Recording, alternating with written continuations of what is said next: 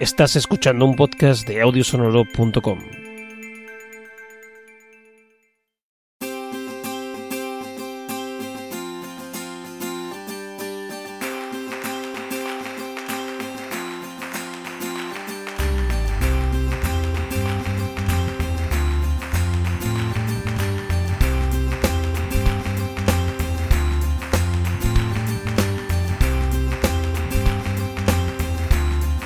saludo y bienvenidos al, a un nuevo capítulo de Pienso Luego. Ya tú sabes. Tu podcast de filosofía del siglo XXI. Oye, hace un montón de tiempo que no grabábamos, ¿eh? Eh, bueno, sí, un mes, más o menos. Sí, unas seis semanitas. Bueno, sí, más o menos. sí. ¿Tú crees que la gente nos echará de menos o no? Yo creo que no, yo creo que no. No, No. nos echan de menos. Nos echan de más. Ya dicen, eh, menos mal que no está bien. Claro, pero que la gente tiene que entender que aquí tenemos Semana Santa, tenemos feria. hombre, hay que disfrutar, hay que recuperarse. Exacto, ahora yo tengo la selectividad de los niños, en fin. Sí. Un, día, un día tenemos que grabar en la feria, tío. Grabar un programa en la feria. Sería interesante. ¿Tú no tienes caseta? Yo tengo tres casetas. Pues podemos montar un directo en una de las casetas, tío. Pues sí, mira, mira, nos podemos acercar por la de... Bueno, no, no voy a decir la calle. Ahora, en la de Jesurín de Urique número 25. Oye, pues yo se lo dije el año pasado a unos alumnos míos y, Y iban fueron, ahí, ¿no? Buscaron, ¿no? Y buscaron Jesurín de Urique eso de 25. 25, ¿no? Claro, claro. Para quien no lo sepa, eh, la- el, el Real de la Feria está dividido en calles que tienen nombre de, mm, De toreros. de toreros, pero todo, casi todos muertos antes del 75, es cuando se puso la... Bueno, hay, hay bueno, dos- hay uno, ¿no? No, está Curro, eh, Curro Romero y no sé cuál más, que no están muertos y tampoco mm, es del 75, pero el otro es pa- no, el otro sí es Paquirri, me parece.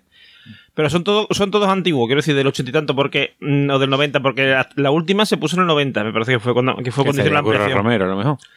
Puede ser Curro Romero y otra más. No sé si es la de Paquirri o algo así. ¿Pero Paquirri tiene? Yo creo que sí. José Antonio Rivera. No, ¿cómo se llama este? Sí, eh, an- an- Francisco eh, Francisco Rivera, Rivera, ¿no? Paquirri. Yo creo que sí. Bueno, pero da igual. Da igual. Esperemos que Jesús Indubrique no tiene. no tiene calle todavía. no tiene calle. Ni la tiene ni, se la- le espera. ni creo- exactamente, ni creo que la vaya a tener.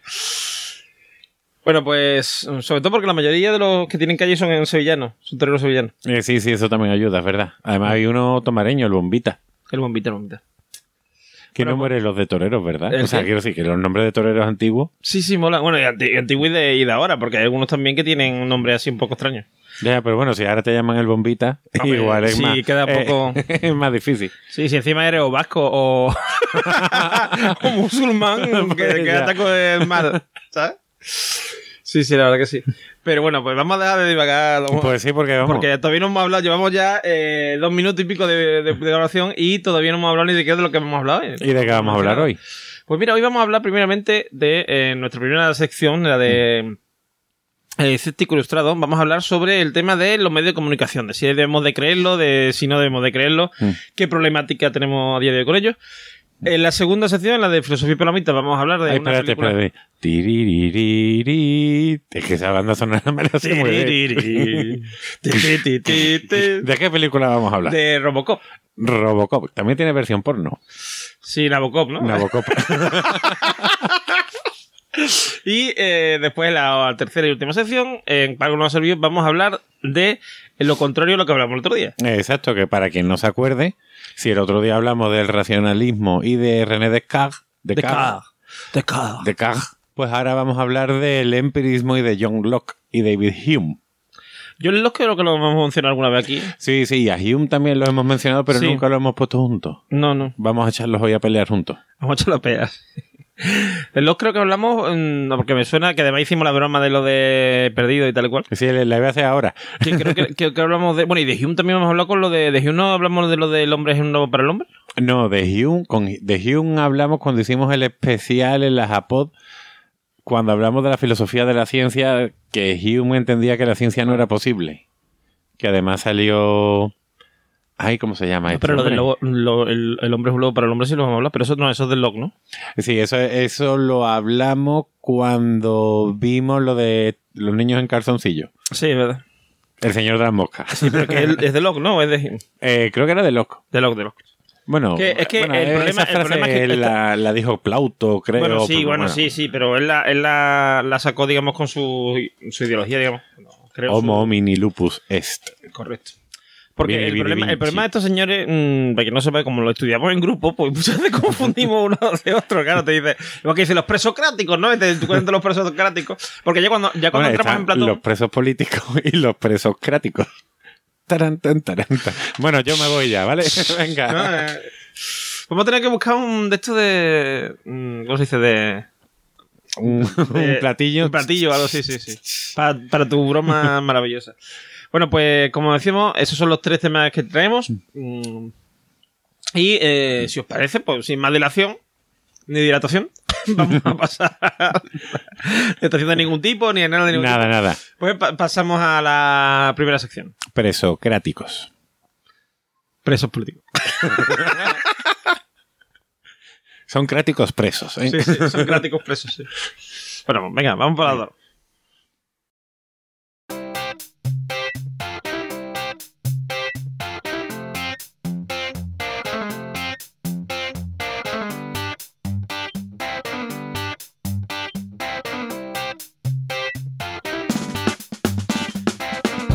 Bueno, pues ya estamos aquí en esta primera sección, eh, como siempre, el escéptico estrado, donde hoy mm, quiero poner un foco de atención en los medios de comunicación. Porque aquí en España, concretamente, que es donde grabamos este podcast, últimamente han ocurrido dos hechos que a mí me han llamado mucho la atención.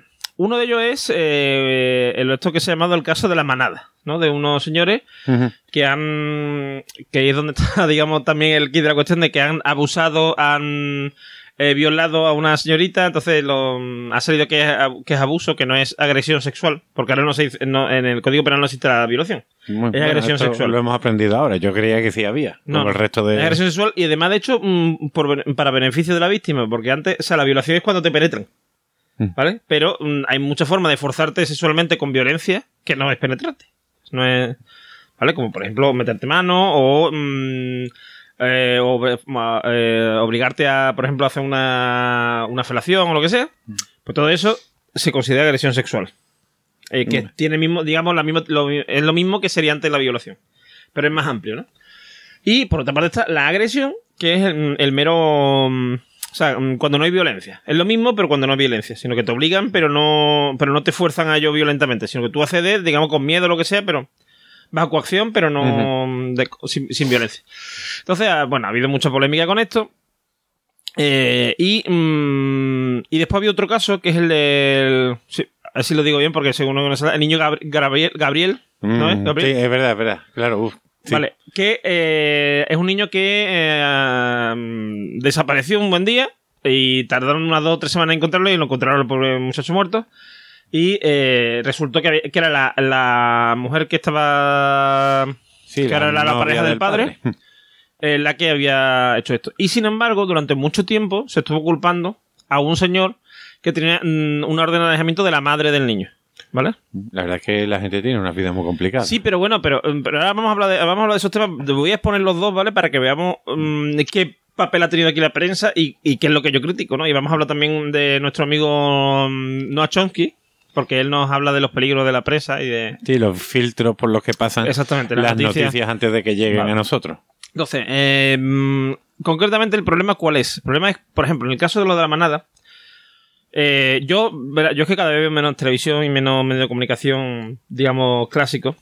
Pero mm, sí es verdad que hasta a mí llegó que había eh, en muchos programas de estos de, de sucesos, sobre todo de la mañana y tal, había como un debate de si esta señorita de verdad estaba- había sido forzada, si no había sido forzada, si era una cosa que ella había querido, que si no sé qué. ¿Vale?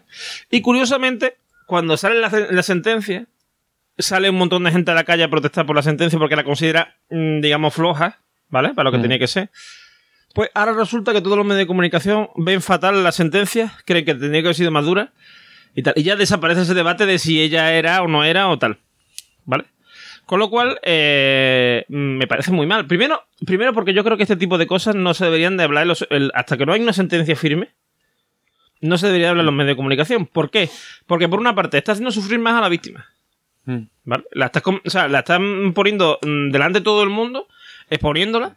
¿Vale? De hecho, ahora ha ocurrido una cosa que me parece lamentable totalmente, que es que en burbuja.info y en Forocoches eh, han salido han salido imágenes de... Sí, de la muchacha y sus datos personales, lo cual, bueno, es una barbaridad. Pero es verdad que fíjate lo que son las cosas que, que la manada no es algo original de España. Ya cuando hicimos, cuando hice, perdón, en, con luces en el horizonte, un documental que era Los cinco de Central Park, ocurrió algo, algo similar. Una chica que apareció violada y bueno, tiene evidentemente cada caso es distinto, pero esta chica es violada y en Nueva York se están cometiendo muchos crímenes, muchos asesinatos. La policía pues tiene muy mala prensa y se coge a cinco chicos latinos que habían estado en el parque y se les acusa, se les engaña, se, bueno, a cada uno se les separa, no se les llega a torturar físicamente, pero sí psíquicamente, hasta que al final pues acaban diciendo que, que bueno, que se declaraban culpables, que efectivamente habían violado a, la muchacha, cuando realmente no, cuando la policía tenía pruebas que el semen que se encontraba no era de ellos, etcétera, etcétera. Y la prensa a ellos los llamó la manada. Y toda la opinión pública fue hacia ellos y fue eh, a matarlos. Ojo, que yo no estoy diciendo que estos cinco de aquí sean in- inocentes, ni mucho menos. Claro, se está hablando del papel de la estás, prensa. poniendo, pero estás poniendo ahí una cosa interesante, que es lo que yo iba a decir ahora. Es malo para la víctima, pero también para los que se- son juzgados. Es decir, de que se habla me refiero. Porque mm, mm, tú no sabes, hasta que no hay una sentencia firme, tú no sabes si esa persona o esa persona o ese grupo de personas son realmente culpables o no. Con lo cual tú debes de respetarlo. Para eso está la presunción de inocencia. Sin embargo, si tú ya empiezas a criticar a alguien, a decir que sí es un tal, que sí es un cual, solamente porque está acusado de un delito, ¿vale? Esa persona, o sea, porque que lo digamos tú y yo, por ejemplo, que lo digas incluso mm, teniendo los oyentes que tenemos, los millones de oyentes que tenemos, pero no, llega- no llegamos al nivel de que lo digan, por ejemplo, en la televisión. O en una radio convencional. Eh, con lo cual, eh, digamos que si a nosotros un señor nos denuncia porque hemos dicho que ha hecho, o sea, yo qué sé, por ejemplo, imagínate que yo digo que tú, mm, yo qué sé, le roba el bocadillo a, to- a tus alumnos, ¿no? Tú me puedes a mí, tú me puedes a mí, eh, esto de cómo se dice, Mm, denunciar por querellas y tal, o sea, hacer una querella por, por injurias y tal y cual. Eh, mm, y, en un momento dado, pues yo tendré que pagarte a lo mejor una multa o un, vamos, resarcirte, no sé qué, incluso a lo mejor, depende de cómo sea la cosa, pues a lo mejor puedo incluso ir a la cárcel. Pero, si esto lo hace un medio de comunicación, ¿vale? No solamente, o sea, no solamente es el hecho de que yo, porque yo a lo mejor se lo digo, pues yo que sé, a mis conocidos, a lo mejor a algunos familiares tuyos, no sé qué, que, esa misma gente probablemente se entere de que yo mm, te estaba injuriando y que era mentira. ¿Vale? Pero mm, que una persona mm, vea, por ejemplo, una noticia en el periódico, sobre todo porque, porque por ejemplo, a lo mejor sale en primera plana. ¿eh? Eh, Juan Antonio Campos y Eduardo Norman mm, acusados de, eh, yo qué sé, de Falco de no sé cuántos millones, ¿vale? y sale en la primera plana del ABC o del, o del país, ¿no? O sea, todo el mundo piensa- tapándonos la cara. Claro, claro. no sé qué así, con las manos levantadas, ¿no? con una chaqueta, no sé qué. Pero, y, y tal. Y, y entonces, eh, el, mm, claro, eso sale por ser demasiado guapos. de- demasiado guapo. Eso, eso molaría, eso, eso no me importa que lo digan. pero, pero, pero eso, que es una cosa que, que estamos ahí como acusados. Entonces, eso sale en la primera plana. Ahora, si el juez los condena a que deben de, de retractarse, la noticia no va a salir en la primera, en la primera página. Ah, no, no, Va a salir la- en- página en las páginas centrales, Al lado ¿sabes? de esquelas, Sí, sí, no por sé qué. ¿Sabes? Como mucho, o sea, a lo mejor puede ser que sea una página completa, pero va a salir en medio, que eso a lo mejor ni, ni llega ahí a leerlo nadie, ¿vale? Mm. Entonces, eh, o lo leen dos.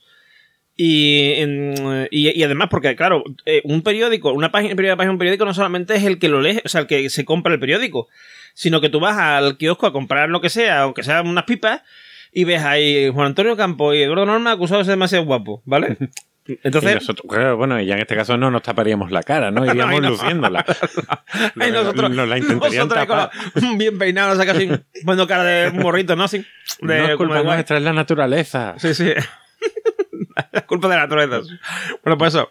Entonces, eh, si tenemos en cuenta esto, te das cuenta de que. mm, de que en realidad. mm, estás, o sea, estás ejerciendo sobre el acusado un- una influencia que después no vas a poder reparar. ¿Sabes lo que quiero decir? Ah, no vas a poder ni quieres tampoco. ¿Sabes? O sea, no, se, no va a ser reparada.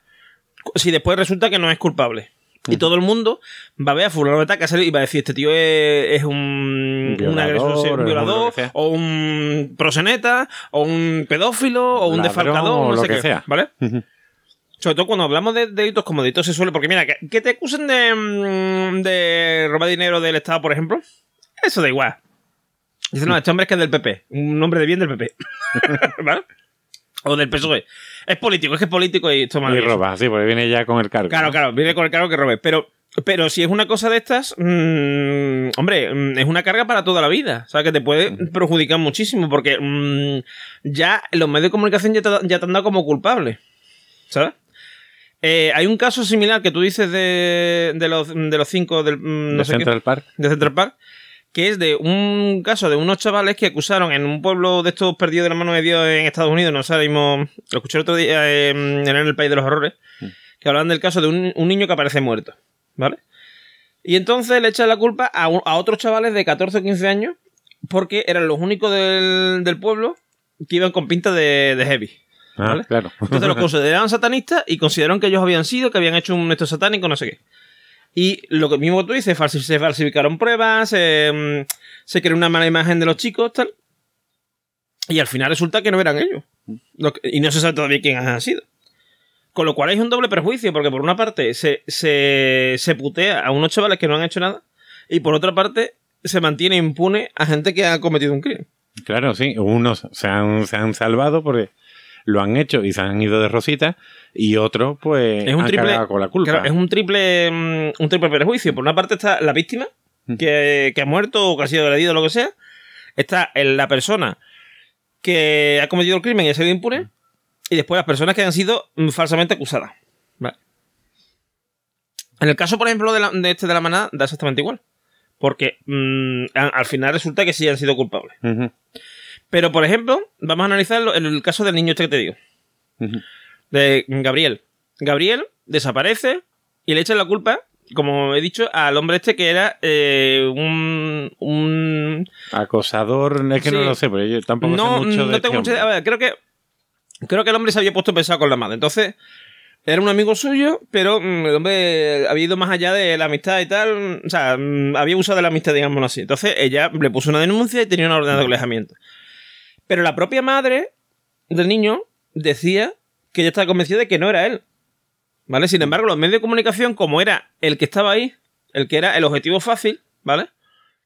Pues empezaron a, mm, a acusarlo, a decir que era él, que era él, que era él, cuando no había prueba. La policía lo había descartado. Y sin embargo, siguen diciendo que era él. Claro, tienen que vender periódicos, Claro. tienen que, que vender y, Claro. y quieras que no. El ser humano es así. Cuando vemos un accidente, cuando hay un accidente, aunque sabemos que no hay que mirar, miramos. Y entonces, Claro, porque además hablabas doblemente, hablabas de lo que está investigando realmente la policía, de que estaba investigando no sé cuánto, no sé qué. Claro, además, eso, eso ocurre en un momento en que la policía ya tiene la pista verdadera, que era la señora esta, ¿vale? Pero no lo quieren decir. ¿Por qué? Porque quieren que la otra piense que está a salvo para que meta la pata, como al final ocurrió. Que la, ella fue a, a quitar el cadáver de un sitio, a moverlo de, de sitio, tal cual. Y eh, en ese momento, pues la pillaron infragante, ¿vale? Porque la estaban siguiendo. Si ella se hubiese sentido insegura, no hubiese hecho eso, ¿vale? Entonces, la policía no quería hablar de ese tema. Y, la, y como no había un tema del que hablar, porque la policía no iba- parecía que no iba por nadie, pues se dedican a hablar de este hombre. Claro, tú imagínate gente, un montón de gente a lo mejor en su, en su, en, en su entorno, que no sabía ni lo del alojamiento, que no sabían nada, ¿sabes? ni, Ujú, que tenía claro. ni que tenía ningún tipo de relación con esta señora. Y ahora de repente está ese hombre ahí en, eh, en primera plana de los periódicos, de la televisión, de no sé qué, se está hablando de él y tal, ¿vale? Que al final no es él. Pero mm, durante un tiempo ha habido gente que ha pensado que sí, y lo pueden haber tratado mal, lo, pueden- lo pueden haber despedido de su trabajo. Claro, verdad que si el, el- el hombre este tenía una orden de alejamiento, tampoco es que sea un santo varón, pero Bueno, no, no, a ver, no es un santo varón. A ver, puede ser, no ser un santo varón, pero a lo mejor tú no sabes si, por ejemplo, el hombre tenía problemas eh, psiquiátricos. Porque, por ejemplo, es una razón por la que te pueden hacer una orden de alejamiento, que tú, que tú no te vienes de la cabeza y estés molestando a alguien sin querer. Por ejemplo, tú imagínate, un alumno tuyo, ¿vale? sí. Tú le suspendes. Mm, Y el chaval, el chaval a lo mejor, mm, yo qué sé, le está haciendo bullying, no sé qué, y tiene un caco mental que te caga. A lo mejor los padres se están mm, también separando, ¿vale? Y el tío se pone pesado, y se pone- aparece en tu casa a las 3 de la mañana para decirle que, que lo apruebes, no sé qué, ¿vale? El chaval en realidad no te está haciendo ningún mal en el sentido de, mm, de que de- ni de quererte mm, ni abusar sexualmente de ti, ni de mm, ni de que hacerte ningún mal en plan de quererte agredir nada, pero mm, tú no puedes mm, tú no puedes consentir que ese muchacho vaya a las 3 de la mañana a tu casa, que ¿me entiendes? Entonces de- lo denuncias. Y hay una orden de alejamiento, de, eh, con- o sea, para que no se pueda acercar a ti em, aquí. ¿Entiendes lo que te voy a decir?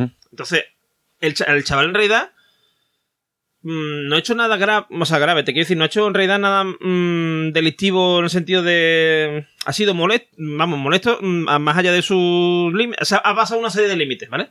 Que a lo mejor es el caso de este hombre. O sea, te quiero decir que a lo mejor no tenía intención de molestar a la madre de este niño, pero lo hizo.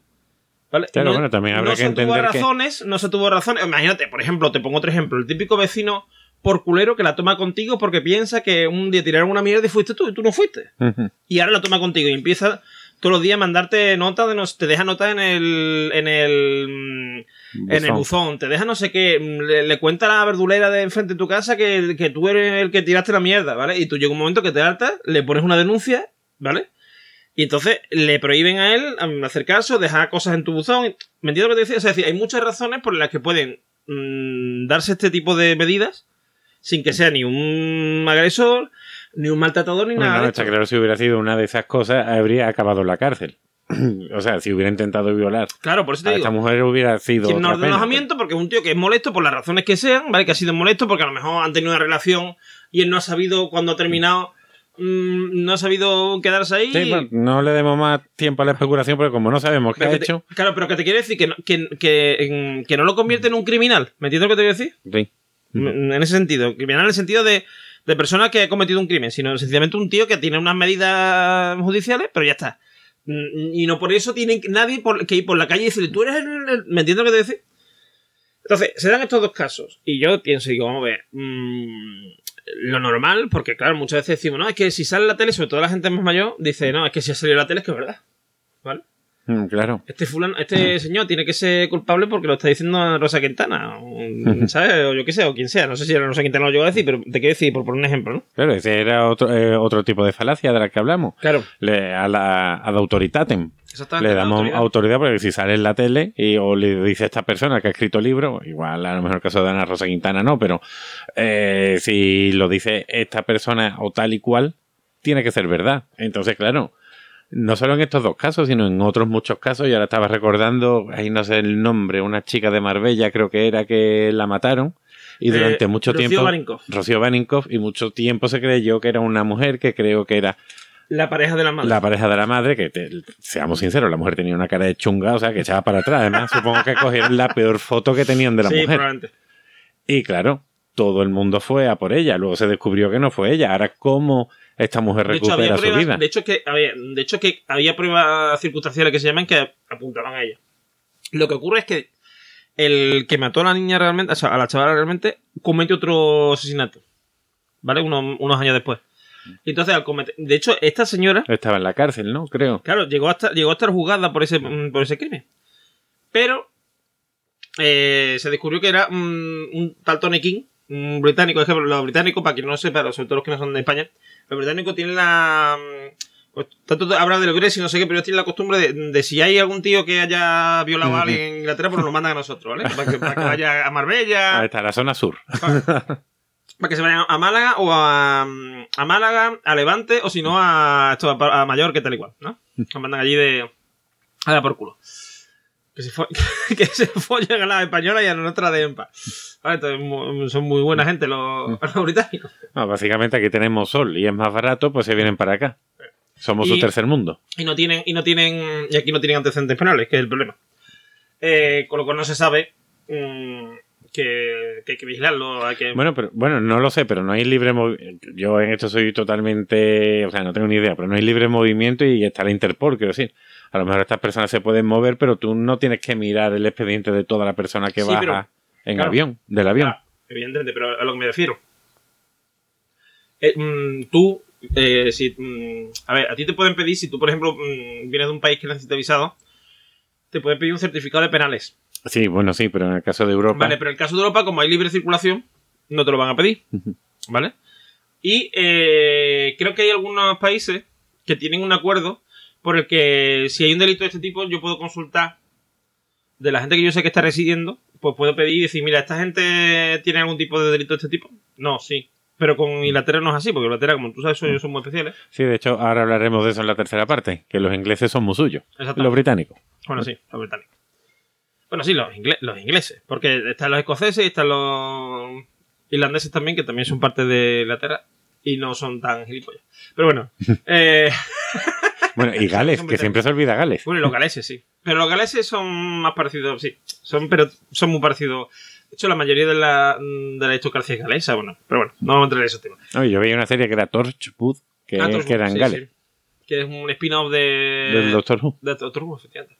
Bueno, pues mm, volviendo al tema que nos ocupa, eh, la cosa es que, que investigando para este podcast, ¿verdad? Hemos investigado mucho. Sí, sí.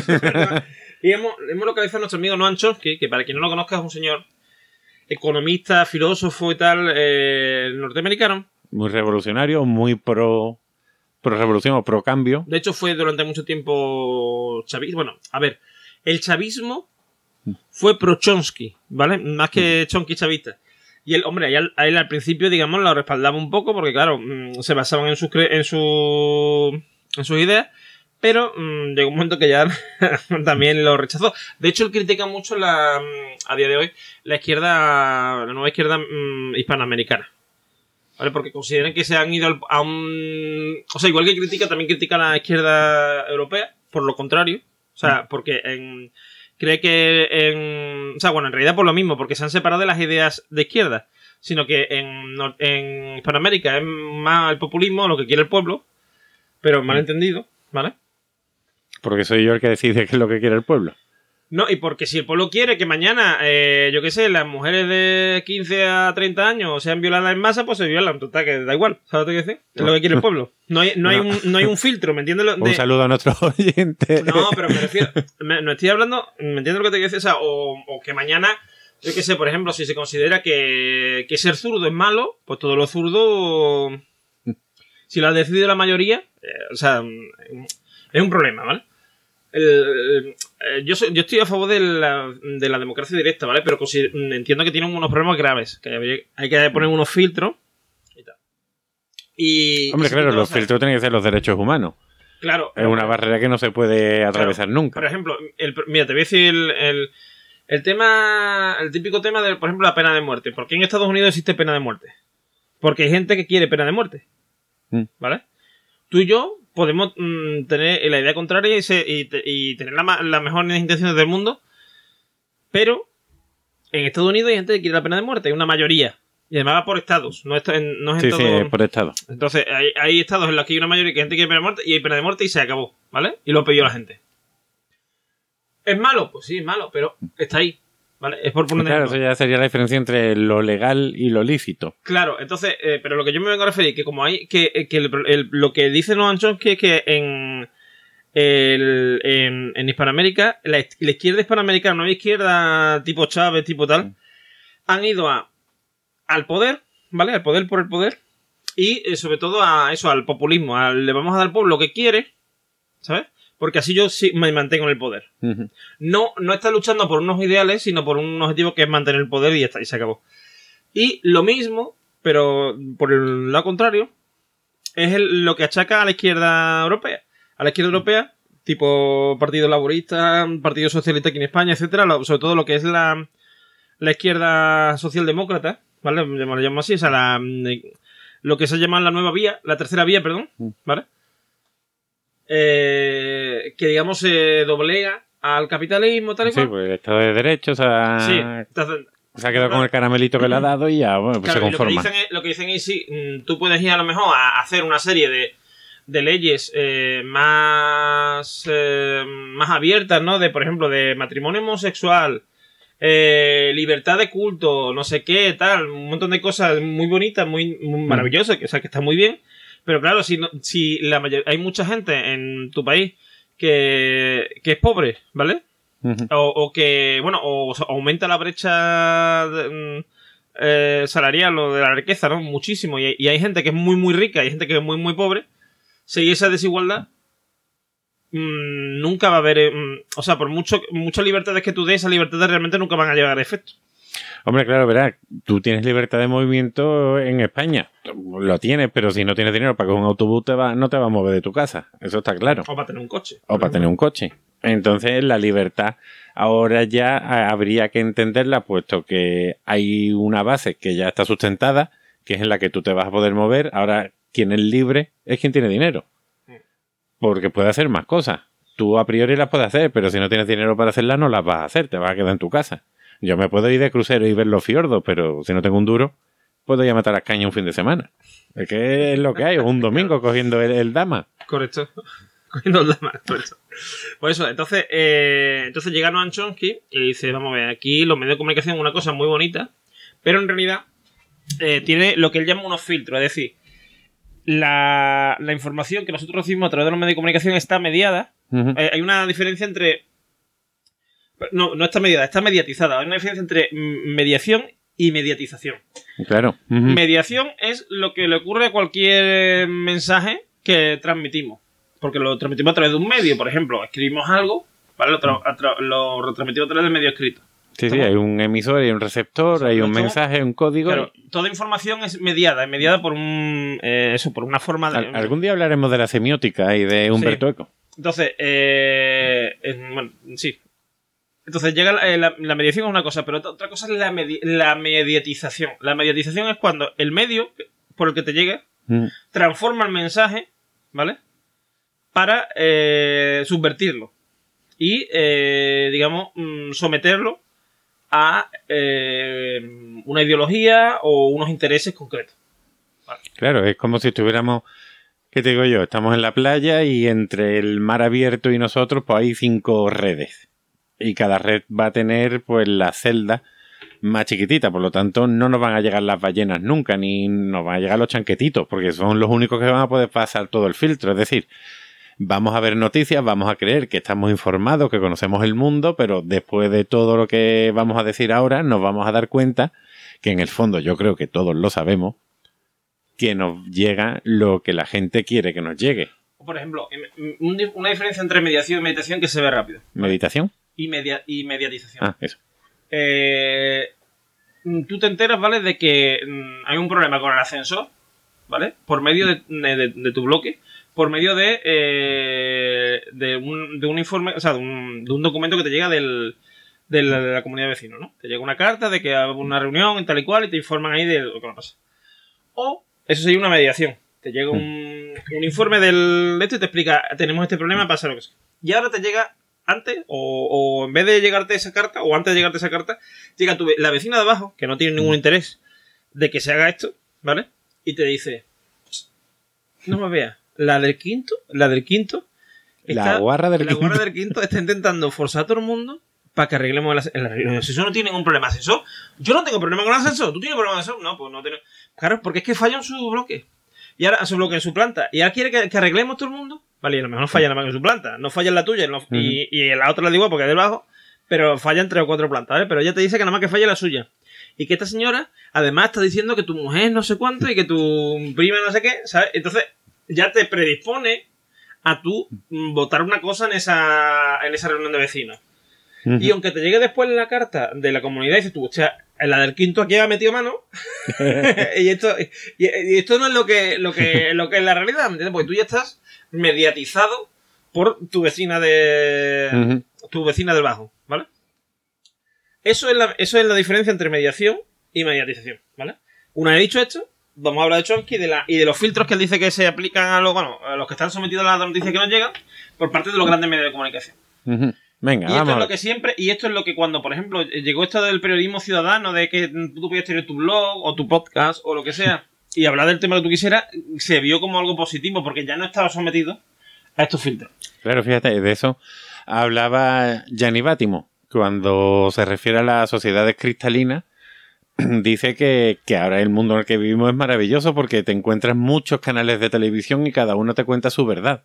Entonces tú puedes verlos todos, ver todo lo que tienen en común, ver los distintos puntos de vista, quedarte con las noticias o con los enfoques que más vayan contigo, pero a la hora de contrastar puedes conocer la noticia entera. El problema creo yo que, bueno, esa es una visión muy naif de, de la vida. El problema es que tú no vas a ver todos los medios de comunicación, te vas a quedar con algunos y si ya te están diciendo que todo lo que te van a contar está mediatizado, ahí no hay nada bueno, Claro, el porque no vas a conocer la verdad nunca. Claro, y además porque el problema es cuando eso, eso ocurre, pero mm, como nos pasa ahora que eso es verdad, pero mm, primero, no todos los medios tienen el mismo peso, Claro. porque no es lo mismo 13TV O sea, a, a mí no me llegan mensajes. mm, Yo, o sea, yo es que directamente obvio 300V porque sé que tiene X ideología, ¿vale? Sin embargo, me va a tener más peso a lo mejor lo que diga Telecinco, lo que diga Antena 3 o tal. O Televisa, en caso de, por ejemplo, un mexicano, ¿no? Pero, eh, claro, no, no tiene el mismo peso.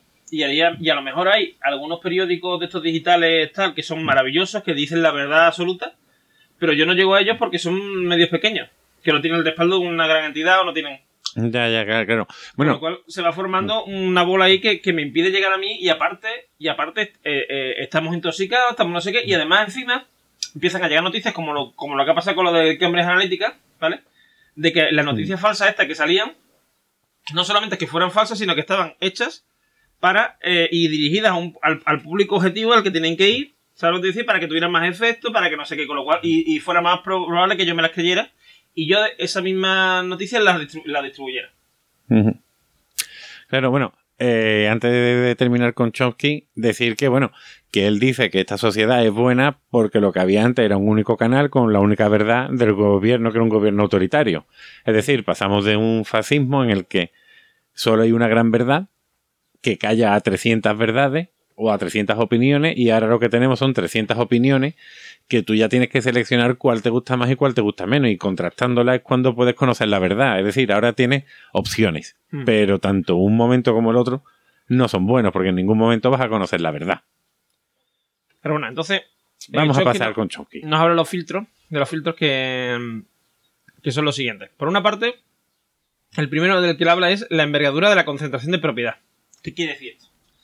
Por ejemplo, en- a día de hoy hay un montón de, de canales de TDT, un montón de canales, como eh, La Sexta, Antena 3, 4, Telecinco, pero en realidad pertenecen a dos o tres compañías. Claro, entonces- son Mediaset y... Y, y a tres media. Ujú. ¿Vale? Que también además tienen también mm, cadenas de radio, eh, medios de comunicación escrita. Uno de los dos nos ha querido comprar, pero nosotros Sí, nos no mantenemos objetivos y libres. No, hemos resistido, no, no queremos formar parte de Podium Podcast. Eh, entonces, ¿qué ocurre? Que las grandes empresas son a la vez propietarias de, de los grandes medios de difusión. Con lo cual, por ejemplo, si yo tengo eh, una empresa que tiene un problemilla, ¿no? De, de, por ejemplo, de, de emisión de residuos tóxicos, o, o que, yo qué sé, o que inculpan al CEO de la empresa, o bueno, a altos cargos, de un delito de, de, mm, de, de esto de fondos públicos, tal y cual, pues de repente da la casualidad que, o sea, o no se habla, o sea, o se habla muy poco en, en, mi, en la cadena de mi grupo, del grupo que yo, que yo compro, que yo tengo, ¿no? Eh, de, este, de este tema, o directamente no se habla. Claro, es como cuando están los premios estos de la televisión, los TP creo que se llaman, o a lo mejor ya se llamarán de otra No, forma. eso ya ni existen. Ya los existen. de la Academia de Televisión. Ah, vale. Bueno, pues si los gana Antena 3, Telecinco no te va a contar, oye, se ha- han Claro. sido los- la gala. Bueno, o te cuenta que han sido la gala, pero te habla de sus premios. Claro, te habla de sus premios, evidentemente.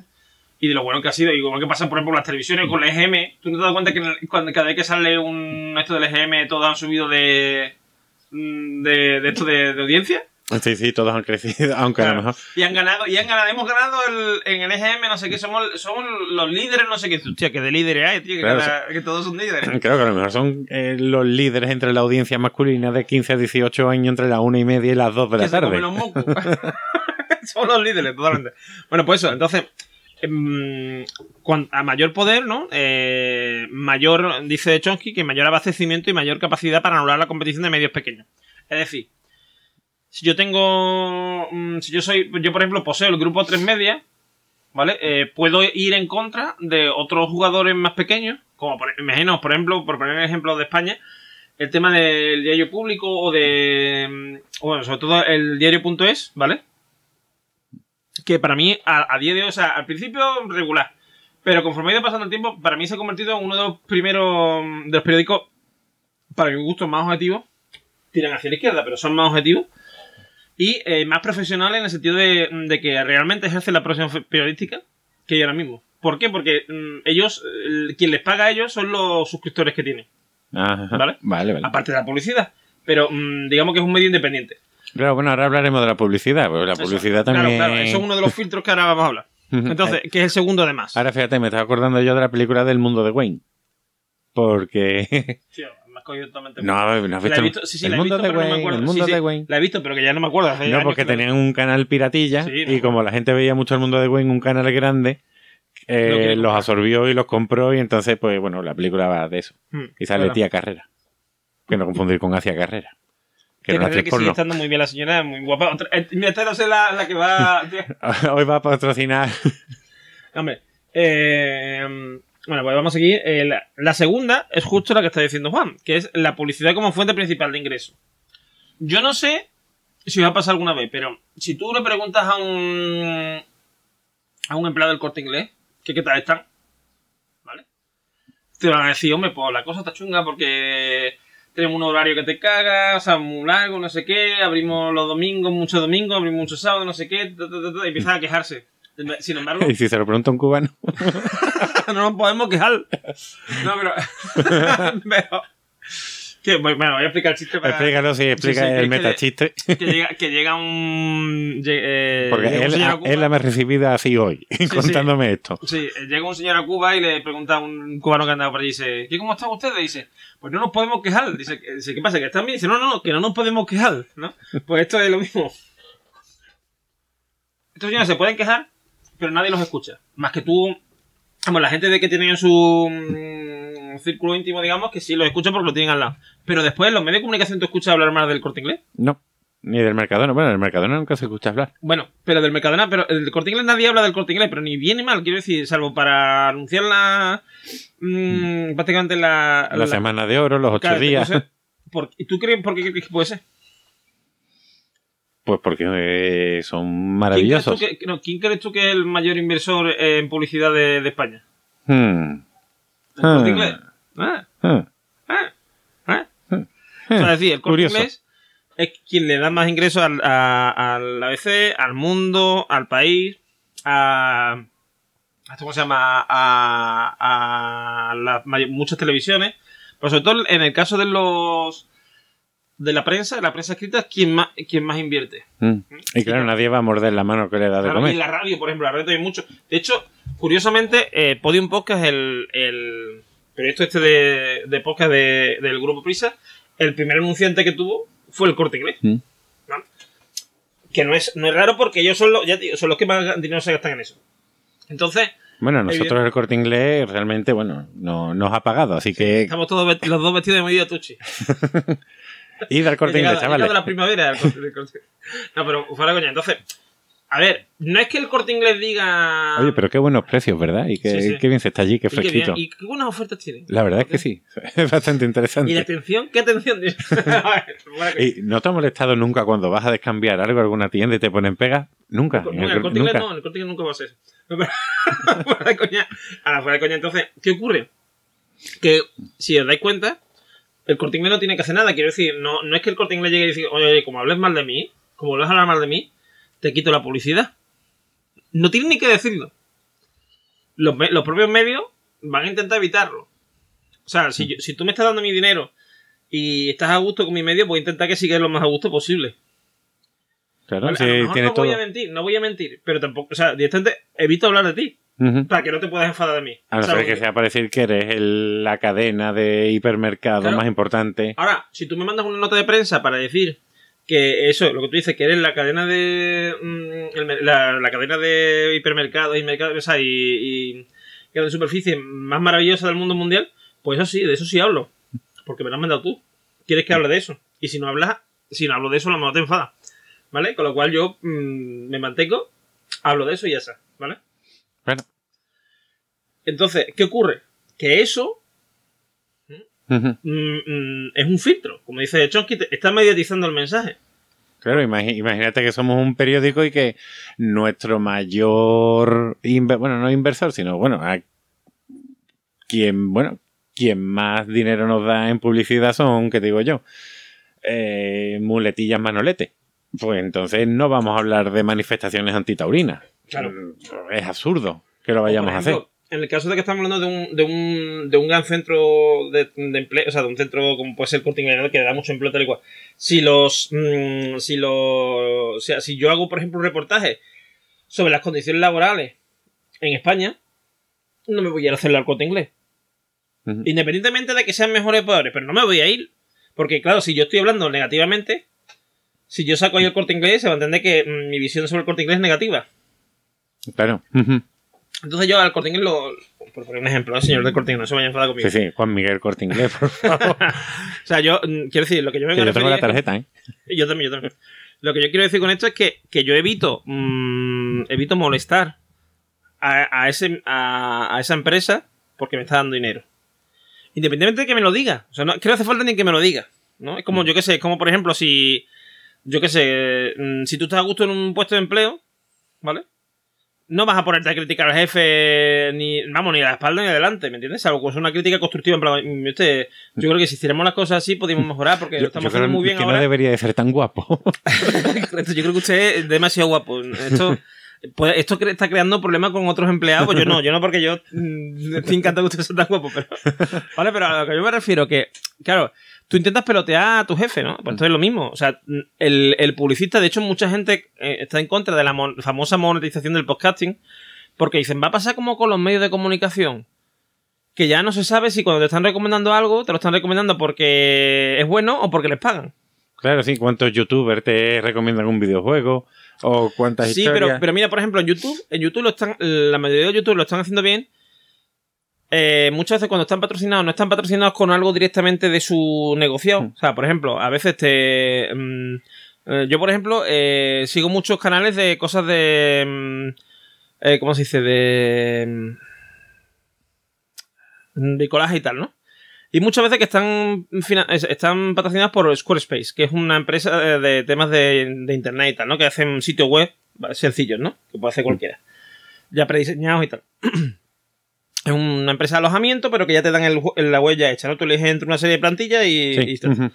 ¿Vale? Entonces, esta gente pone dinero y tal. Hay otra, otra empresa que se llama Rockler, ¿vale? Que es una empresa de temas de, de maquinaria y tal. Pero ellos no hablan bien de la, de la marca. Sino que, por ejemplo, hacen un vídeo en el que usan las herramientas de la marca. Que a lo mejor se lo hace de la propia marca o que son incluso herramientas que tienen ellos, pero que, que las usan, ¿no? Entonces la marca dice, yo mira, te voy a pagar tanto, ahora tienes que hacer el proyecto que, que tú quieras hacer, pero con, mi- con mis herramientas, ¿vale? Y entonces hacen una esto en la que todas las herramientas son de Rockler. Tú no estás hablando ni bien ni mal. O sea, tú dices, esto, este, tú dices, este mm, espacio está patrocinado por Rockler, ¿vale? Y todas las herramientas son de Rockler. Se acabó. No estás hablando ni bien ni mal. Bueno, ¿vale? pero ¿cuánta gente o cuántos músicos o grupos han hecho famosos los 40 principales por salir porque ahí estaban dando una Claro, pasta? eso es, pero eso, pero eso por eso te digo, la- los nuevos medios de comunicación como YouTube y tal, hacen las cosas de forma distinta, pero porque, porque en realidad eh, el- es el propio, es la propia mm, eh, la propia empresa la que va al, a- al chaval, ¿no? O, o- al chaval o chavala, lo que sea, o hombre o mujer, porque, por ejemplo, estos temas yo te digo son casi toda gente de 30 años para arriba, ¿no? Eh, llega y le dice, mira, que yo quiero patrocinarte. Y le dice, vale, yo, tú me patrocinas, pero yo tengo estas condiciones. ¿Tú lo aceptas? Sí, pues ya está. Sin embargo, normalmente en los medios es el medio el que va a buscar al, al patrocinador. Claro, pero tú imagínate. Tiene un comercial que habla con, con el corte inglés, que habla con, con esto, con Capravo, o con Mercadona, o con, yo qué sé, con Microsoft, para que le, le, le financie no sé qué, o le patrocine no sé qué espacio. Mm. Con lo cual, el que pone las, mm, digamos, la- las cosas es eh, esta gente, ¿no? Claro, pero mm, ahora yo soy un youtuber ma- maravilloso y famoso de estos de tecnología y la marca Chunchi de teléfono me dice, venga, prueba mi nuevo teléfono y, hombre, ya que se va a celebrar en Barcelona lo del fin de semana este de mo- la tecnología, el Mobile World Congress. el DC, te llevo para allá, miras El todos Mobile los DS. Yo creo que se acabaríamos antes y en vez de decir Mobile World Congress, decimos el Mobile DS. te, te vas al mobile este y estás allí un par de días, te llevo a los mejores restaurantes, te quedas en el hotel este que parece un, un nardo Sí. maravilloso. Un supositorio. ¿Cómo, cómo lo dicen los de los de Belima? ¿Un cilantro? No, cilantro es No, un cilantro no. un citrato. un citrato, cilantro es otra cosa. Pues, o sea, estás allí súper maravilloso y ahora tú vas a hacer la review del móvil, el móvil es regulero, te dices, "Che, este móvil es una mierda, pero esta gente me han pagado todo esto. Pues igual no voy a hablar tan mal de este móvil, voy a centrarme en las cosas buenas que tiene Puede ser. Puede ser, verá, cada uno tiene su Pero precio. es un posible filtro. El mío son pasa es 5 que euros. Siempre, siempre eh, va, va digamos- 4,95. ¿El qué? No, no, que mi precio, 4,95. 4,95, vale, vale. He dicho 5, digo, no, no, mejor 4,95 4,95. para ser más comercial, sí, sí. Eh, entonces, ¿qué ocurre? Que esta gente, eh, cuanto más grande es el medio en el que te anuncias, ¿vale? Más fácil, porque claro, más, más pasta vas a soltar, más fácil es que se mediatice, ¿vale? El mensaje. Después, de- eh, habla de la dependencia de la información proporcionada por el gobierno, empresas y otros órganos, órganos de poder.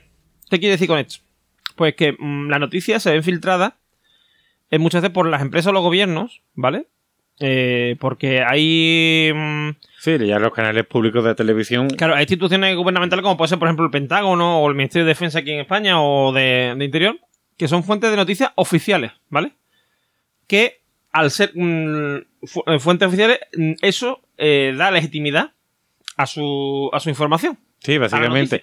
Es como el filtro anterior, solo que aquí no hay dinero por medio, aquí hay intereses políticos. Yo soy el gobierno y yo tengo una tele pública, pues yo voy a hacer el filtro sobre esa O de tele. influencia. No, mira, te voy a poner otro ejemplo. Bueno, ahora está el Dos grupo este de de, público- mujeres periodistas independientes de la de- televisión española. Uno de público y otro de privado, ¿vale? Mm. Por ejemplo, el Ministerio de. El, el INE, el Instituto Nacional de Estadística, dice que uno de cada. mm, un- eh, uno de cada cuatro filósofos. Mm. O sea, no, perdón, Hace un cinco- 25%. no, cu- cuatro de cada cinco filósofos hace el amor eh, siete veces al día. Entonces, eso, eso, eso, como lo dice el INE, pues provocaría que la, que la facultad de, filosofía se llenara de gente. Claro, o sea, imagínate la gente yéndose de, Claro. de ingeniería informática, de Sí, las sí, sí, cosas, van a- de van aeronáutica, todo a filosofía. Claro, entonces, entonces eh, em, a lo mejor hay un tío en el INE que se lo ha inventado. Y, y, a- y a Era filósofo. Claro, ya, claro, correcto. Y al cabo, y al cabo a lo mejor de 10 años o de 2 se averigua que, que era un, un- un- había habido ahí una historia y, o, o que alguien había sobornado a un, a un- por ejemplo, en la Facultad de Filosofía de aquí de Sevilla había sobornado a alguien de a un funcionario del INE para que soltara, m- mezclara esos datos ahí, ¿no? Entonces, eh, como ha salido como algo, mm, digamos, oficial por parte del Instituto Nacional de Estadística, ya tiene una, una capa de veracidad, ¿no? Como una patina de veracidad. Otro ejemplo. Eh, los españoles tienen muchísimo interés, tienen más interés, por ejemplo, en los videojuegos que en el sexo. ¿Y por qué? Porque Porque- lo dice, lo dice Google, más porque. Google ha sacado sus estadísticas, ¿vale? Y dice que se busca más eh, videojuegos que temas de sexo en, en su buscador.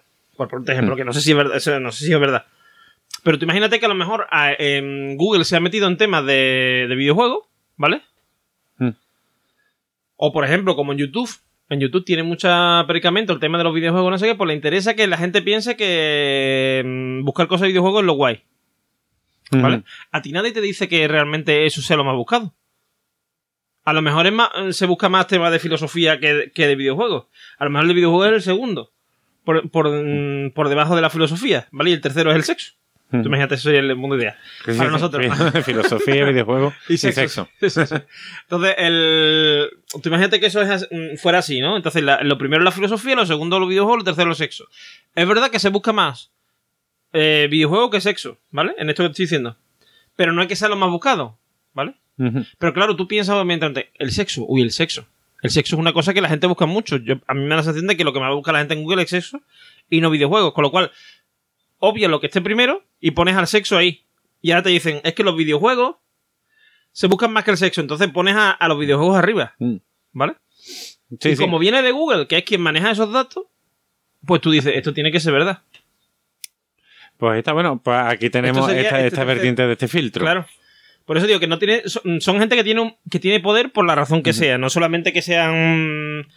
eh, por ejemplo, eh, yo qué sé. eh, mm, si, que Microsoft dé información sobre el número de instalaciones de, de su sistema operativo, ¿no? De Windows en, en, en España. Como el único que puede manejar eso, pues te lo tienes que creer. Claro. A ver, yo sigo, yo sigo más con la idea de esta de de que los partidos políticos controlan a los medios de comunicación Claro, y ponen las noticias que quieren Claro, y sí, que no, no, eh, no me que- interesa. Claro, pero que lo que quiere decir aquí en esto, en, eh, lo que quiere decir Chomsky en este tercer filtro es eso concretamente, que muchas veces el que una mm, el que una noticia venga de un medio de comunicación, o sea, de una fuente, digamos oficial, oficial ya sea tanto pública como privada, o sea, de una gran empresa, no sé qué, ya da la sensación de que es mm, una sensación de veracidad que a lo mejor no tiene por qué tenerlo. ¿Sabes lo que te voy a decir? Por ejemplo, imagínate eh, el tema de mm, por qué se protesta tanto en Twitter cuando a lo mejor una universidad, como pasó con la Universidad de Murcia, saca un curso sobre homeopatía. Porque el que haya un curso de homeopatía de la Universidad de Murcia, ¿vale? Mm. le da a la homeopatía un Estatus. un estatus que de otra forma no tendría. ¿Vale? Le da como mm, legitimidad científica. Claro. Y si yo sé hacer un colacao, también sabría hacer homeopatía. Porque eso es mezclar. Con que sepa hacer una almíbar, que mezcla agua con, con, con este un poquito de calor, tiro bastante. Sabe hacer homeopatía. El caramelo, tú te tomas un caramelo pistolín y ya está. Ahí tienes lo Homeopático. Es homeopático. Entonces, eh, después, la el cuarto filtro del que habla Chomsky es las contramedidas y correctivos disciplinarios de, las de los medios de comunicación. Que esto queda aquí como muy raro, ¿no? ¿Qué quiere decir? Pues lo que quiere decir es, eh, aquí habla sobre la presión ejercida por grupos de interés sobre los medios de comunicación con el fin de controlar los, contenidos difundidos. Por ejemplo, ¿vale? Eh, imaginemos eh, el tema el, tema antitaurino, por ponerte un ejemplo. Eh, un medio de comunicación que respalde Está- para, los oyentes que no lo estoy viendo, eh, Juan está poniendo cara de extrañamiento mirando la noticia, o sea, la noticia, la, la pantalla del ordenador, así con los ojillos así. Entreverado, porque mi- mis ojos ya no son lo que eran antes. No, no, los míos. Yo estoy más cerca que Juan y casi no lo pone. Sin gafas. Pero. eh, por ejemplo, eh, si. mm, Cosas que han pasado, ¿no? Pues de medio de, de, un, de programas de televisión, ¿vale? Que han sacado un tema polémico, de lo que sea, pues sobre. Mm, Es que no, no me acuerdo, pero sé que ha pasado algo hace poco. No me acuerdo lo que fue, pero bueno, que, que hubo, hubo anunciantes que retiraron sus. em,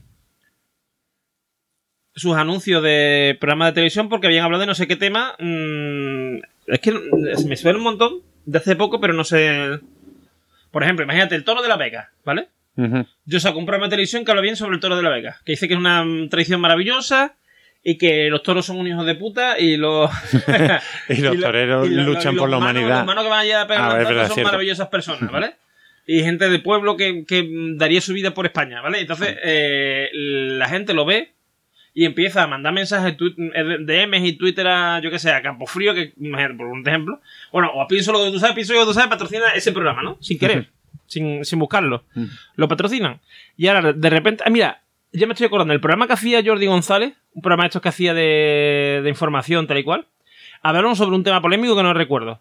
Bueno, pues le empezaron a retirar los anunciantes y lo terminaron quitando. Vale, vale. ¿Vale? Porque un montón de gente que empezó a protestar, los anunciantes se empezaron a retirar y se fueron del programa. Entonces, eh, eso es una forma de filtrar la información, de mediatizarla. Claro, hay grupos de presión, eh, que te digo yo, a lo mejor Y que además te amenazan, te dicen, porque además ya una vez que ha pasado una vez, mira, a fulano le hicimos esto y ya no está. O sea, o sea, que no vayas a hablar de este tema porque este tema no queremos que hable. La gente no quiere que tú hables de ese tema, con lo cual no hable de eso. Te están imponiendo una censura que en realidad no es censura porque no, no- nadie te está obligando, pero te están diciendo lo que vas a hacer va a tener consecuencias. Atente a las consecuencias. Ahí está, a ver, co- por ejemplo, ¿qué te digo yo? Con el tema este de, del independentismo catalán, si un medio de comunicación va nacional, a- apoya en un programa X la independencia, a lo mejor muchos anunciantes se van a ir de ese programa, porque Claro, no les va a interesar ejemplo- que asocien su imagen ejemplo, con ese mensaje. O lo contrario, por ejemplo, hasta, hasta, el, hasta el 1 de octubre, la Caixa, ¿vale? Era el más de lo más del. mm, De, Cataluña, quiero decir, era un banco catalán que había superado toda la crisis, no sé qué, que era, vamos, la creen de la creen, la en vinagre, ¿vale? Y de repente, como cuando, van a declarar la república tal y cual, ellos cogen y se van a Madrid, ponen esto en Madrid, ahora, ahora en Cataluña la Caixa es el diablo. Y es una empresa madrileña y española, ¿vale? O sea, ha pasado de ser el capital no sé qué, que, que ah, no, ahora son, son la peste. ¿Por qué? Porque la gente mm, consideran que está respaldando algo de lo que está en contra. Que es algo, o sea, quiero decir, que es algo mm, relativamente positivo. Quiero decir, mm, no está mal. ¿Que, la gente se queje o no, qué? que la gente se queje y que, y que eso tenga consecuencias para los medios y para las cosas, o sea, y para las empresas. No está mal en sí, ¿vale? El problema es cuando es algo. mm, o sea, si.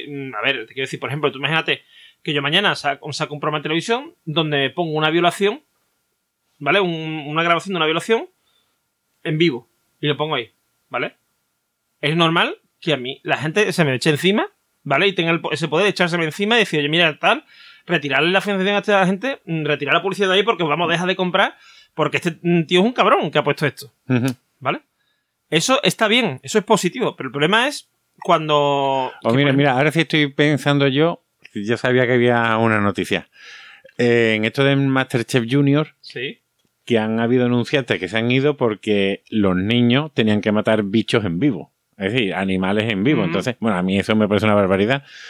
Porque los niños tampoco los que estuvieran haciendo muy a gusto. Y tenemos Claro. ahí a esos tres que les están dando caña. Pero bueno, el caso que, que bueno, que hay grupos ecologistas, hay grupos en defensor, en defensa del menor, hay muchos grupos que, vale, no, a lo mejor no son políticos, a lo mejor no son anunciantes, a lo mejor no, no son, pero sí mueven a la población.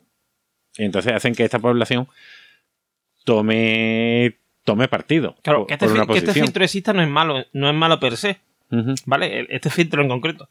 Pero sí es verdad que, mm, que mediatiza la, la noticia. Por eso, o sea, porque lo que está diciendo aquí Chomsky es que eh, no es, no es mm, mira estos problemas, no, lo que está diciendo es, mira, esto, existen estos problemas, por lo tanto, cuando consumáis Eh, ¿Escuchas información algo?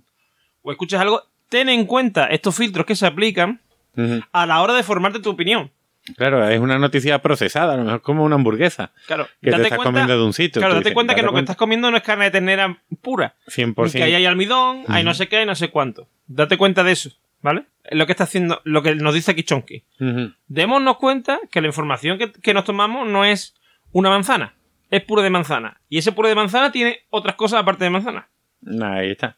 Y ahora el último frito, el último frito, el, último, filtro. El último filtro vaginal, filtro vaginal, es el anticomunismo. Recordemos que Chomsky es muy revolucionario, entonces entiende que, bueno, termina Sí, tú. bro. pero a ver, lo que, mm, lo que dice aquí es lo siguiente, dice, aunque dice que es muy específico de la segunda mitad del siglo del siglo XX en, Estados Unidos.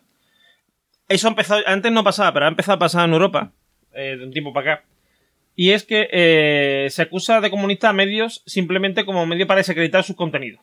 ¿Vale? Por ejemplo, mm, a mí no me gusta la crítica que está haciendo la secta sobre el gobierno del PP. Porque yo soy del PP y no las sectas son comunistas. Claro. Y el comunismo Estos es el que son diablo. unos comunismos y el comunismo es lo peor del mundo. ¿Vale? Eh, con lo cual. Con lo cual, no solamente perjudicas a, a- a ese medio, sino que además también perjudicas al, a la izquierda. ¿Vale? Porque lo, lo, lo lo pones como algo súper malo. O sea, es decir, el PSOE, como es de izquierda, pues son unos comunistas, mm, aunque no haya nada más alejado del comunismo y de la izquierda también. Que el PSOE, pero, pero ya lo. ¿Sabes lo que te dice?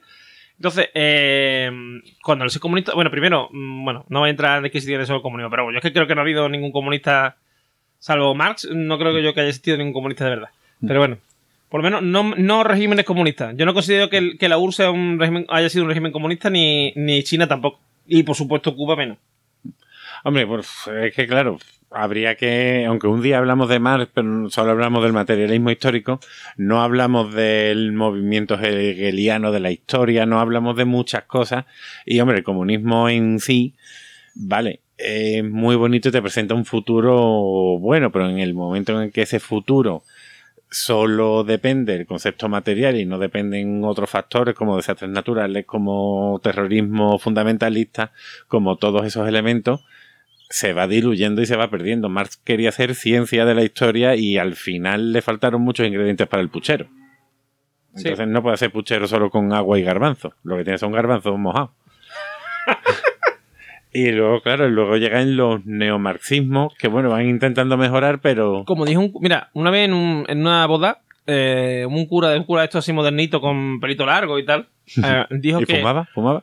Eh, no, no fuma. Vamos, bueno, no lo sé. Igual los lo curas modernos fuman. Bueno, puede ser, pero yo no lo vi fumar porque yo no lo vi en la misa y después un poco fuera. No sé si fumaría o no. y si fumaban pipa o no. Pero este hombre, eh, este buen hombre dijo que habló del matrimonio, ¿vale? Y habló de, dice, mm, dice, el matrimonio, el, eh, dice, el matrimonio es como un puchero, ¿vale? ¿Qué nos hace falta para hacer un puchero? Entonces, la novia empezó a decir, pues, mm, garbanzo, mm, eh, hueso de jamón, carne. agua, tal, no sé qué. Y él dice, pero falta algo, ¿no? Falta algo importante. Dice, la olla. Dice, bueno, aparte de la olla, ya tenemos la olla. Dice, pero la olla, un, dice, al, al cocido, para que se convierta en un cocido, no solamente sea agua con cosas, le hace falta calor, ¿no? Que él decía que era el amor, ¿no? En ese caso, el matrimonio necesita amor para que era un bonito mensaje. Qué metáfora. Claro, pero es más o menos lo que tú dices, es decir, si, la, eh, todo lo que hablaba Marx estaba muy bien, ¿vale? Pero no contaba con la parte, digamos, eh, la con la historia, que era, digamos, lo que sería aquí el fuego, ¿no? Lo que, lo que mete eso en ebullición y hace el cocido, finalmente. Claro, o sea, mm, que te que es que claro, esto se me está ocurriendo ahora, ¿vale? A lo mejor lo que más va a definir tu vida o tu profesión es el estudio, los estudios que tú hagas, pero a lo mejor no es únicamente eso, está rodeado de circunstancias, de momentos y de razones que te pueden hacer variar o cambiar y tú no puedes controlar eso.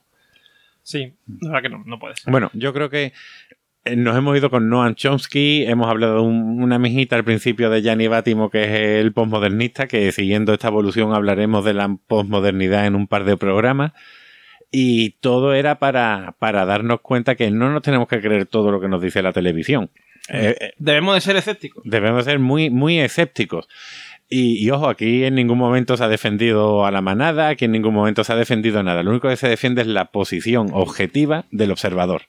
Claro. Que esto, fíjate, los seres humanos somos así, ¿eh? Esto tú lo ves en el episodio de No, Los Simpsons. De hecho, no solamente es que no se haya defendido Sí. la manada, por ejemplo, en el caso de la manada. Yo lo, lo que he dicho es todo lo contrario. O sea, yo lo que he dicho es que en un momento dado se llegó a intentar hacer a la víctima convertirla en culpable. ¿Vale? Y, y que no sabemos, o sea, mientras que no haya una sentencia firme, no sabemos si el culpable es culpable, si la víctima es víctima y ni, ni cómo ha sido la cosa. Cuando ya hay una serie de pruebas que se presentan, entonces cuando yo creo que los medios de comunicación es cuando deberían de hablar del tema. Y sobre todo que quien tiene que juzgar son los jueces. Son los jueces. No, no, Una vez hay una sentencia, tú ya puedes opinar sobre esa sentencia, sobre esas pruebas que se han presentado. Tú puedes decir, mira, pues yo no estoy de acuerdo, mm, por ejemplo, con la Claro, sentencia que ha habido porque me parece, me parece que es, mm, es muy leve para lo que para lo que la gravedad del tema. Todo eso, pero mm, esos juicios mediáticos que se hacen antes de del juicio real o durante el juicio real, Yo es que creo que eso debería estar prohibido. Sí, Directamente. hacen bastante daño a todo el mundo. Claro, porque una cosa es que te- una cosa es que se hable del tema, por ejemplo, en un, en un informativo. ¿Vale? Que se diga, pues está, está viendo este juicio, está viendo esta serie de cosas, que se informe de forma, digamos, objetiva, entre comillas. Pero otra cosa es que se entre en debates de si la víctima hizo no sé qué, y si el malo hizo no sé cuánto, y si llegó el Papa y le dio la bendición. ¿Qué más da? O sea, quiero decir, mm, lo importante es que está habiendo un juicio y ese juicio tiene que tener lugar. Y, antes, y, y no podemos convertir a la gente en víctimas o en verdugos antes de que el juez diga que, que eso ha sido así. Que son los que están preparados y los que conocen la ley, porque yo no conozco la ley. Es como, por ejemplo, cuando escucho el caso de padres que dicen, bueno, es que yo enseñaría a mi hijo mejor. Bueno, pues no, el, el que es profesor es la persona que se ha preparado para eso, no... Bueno, aparte de que, de que, de que tú puedes, si tú crees que puedes enseñar a tus hijos mejor, puedes, mm, fuera de las clases, dale tú también enseñarle cosas. Nadie te lo impide.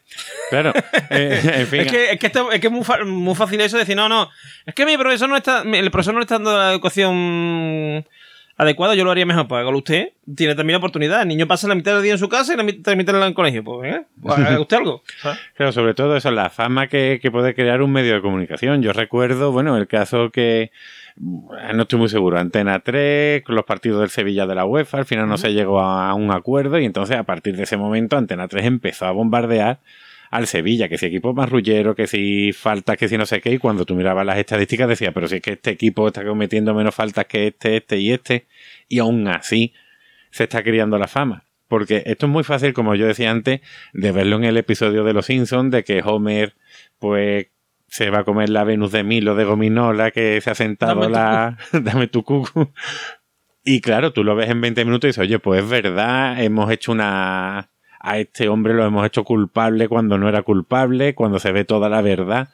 Pero en este caso de la manada, que son meses y meses y meses bombardeando, ya parece que, que es mucho más difícil decir, oye, pues la objetividad la estoy perdiendo, porque durante todo el tiempo y en todos los medios de comunicación y en todos los grupos se está diciendo esto. De hecho, el que haya salido la sentencia y a los cinco minutos ya ha- haya gente manifestándose sin saber todavía que tiene que ir el Tribunal Supremo, tiene que haber muchas más cosas. No, pero Eso ahí- sí puede ser un grupo de presión. Sí, pero ahí, por ejemplo, sí veo yo positivo que haya, que haya, o sea, si, si tú ves que, la- que yo lo veo, pero a mí me parece que en la sentencia, o sea, no solamente, no solamente que la sentencia en sí mm, sea, sea muy leve para este caso, ¿vale? Es que, por ejemplo, ha habido hace, un- hace poco un caso de una chavala de 15 años que su tío abusó de ella en su casa, ¿vale?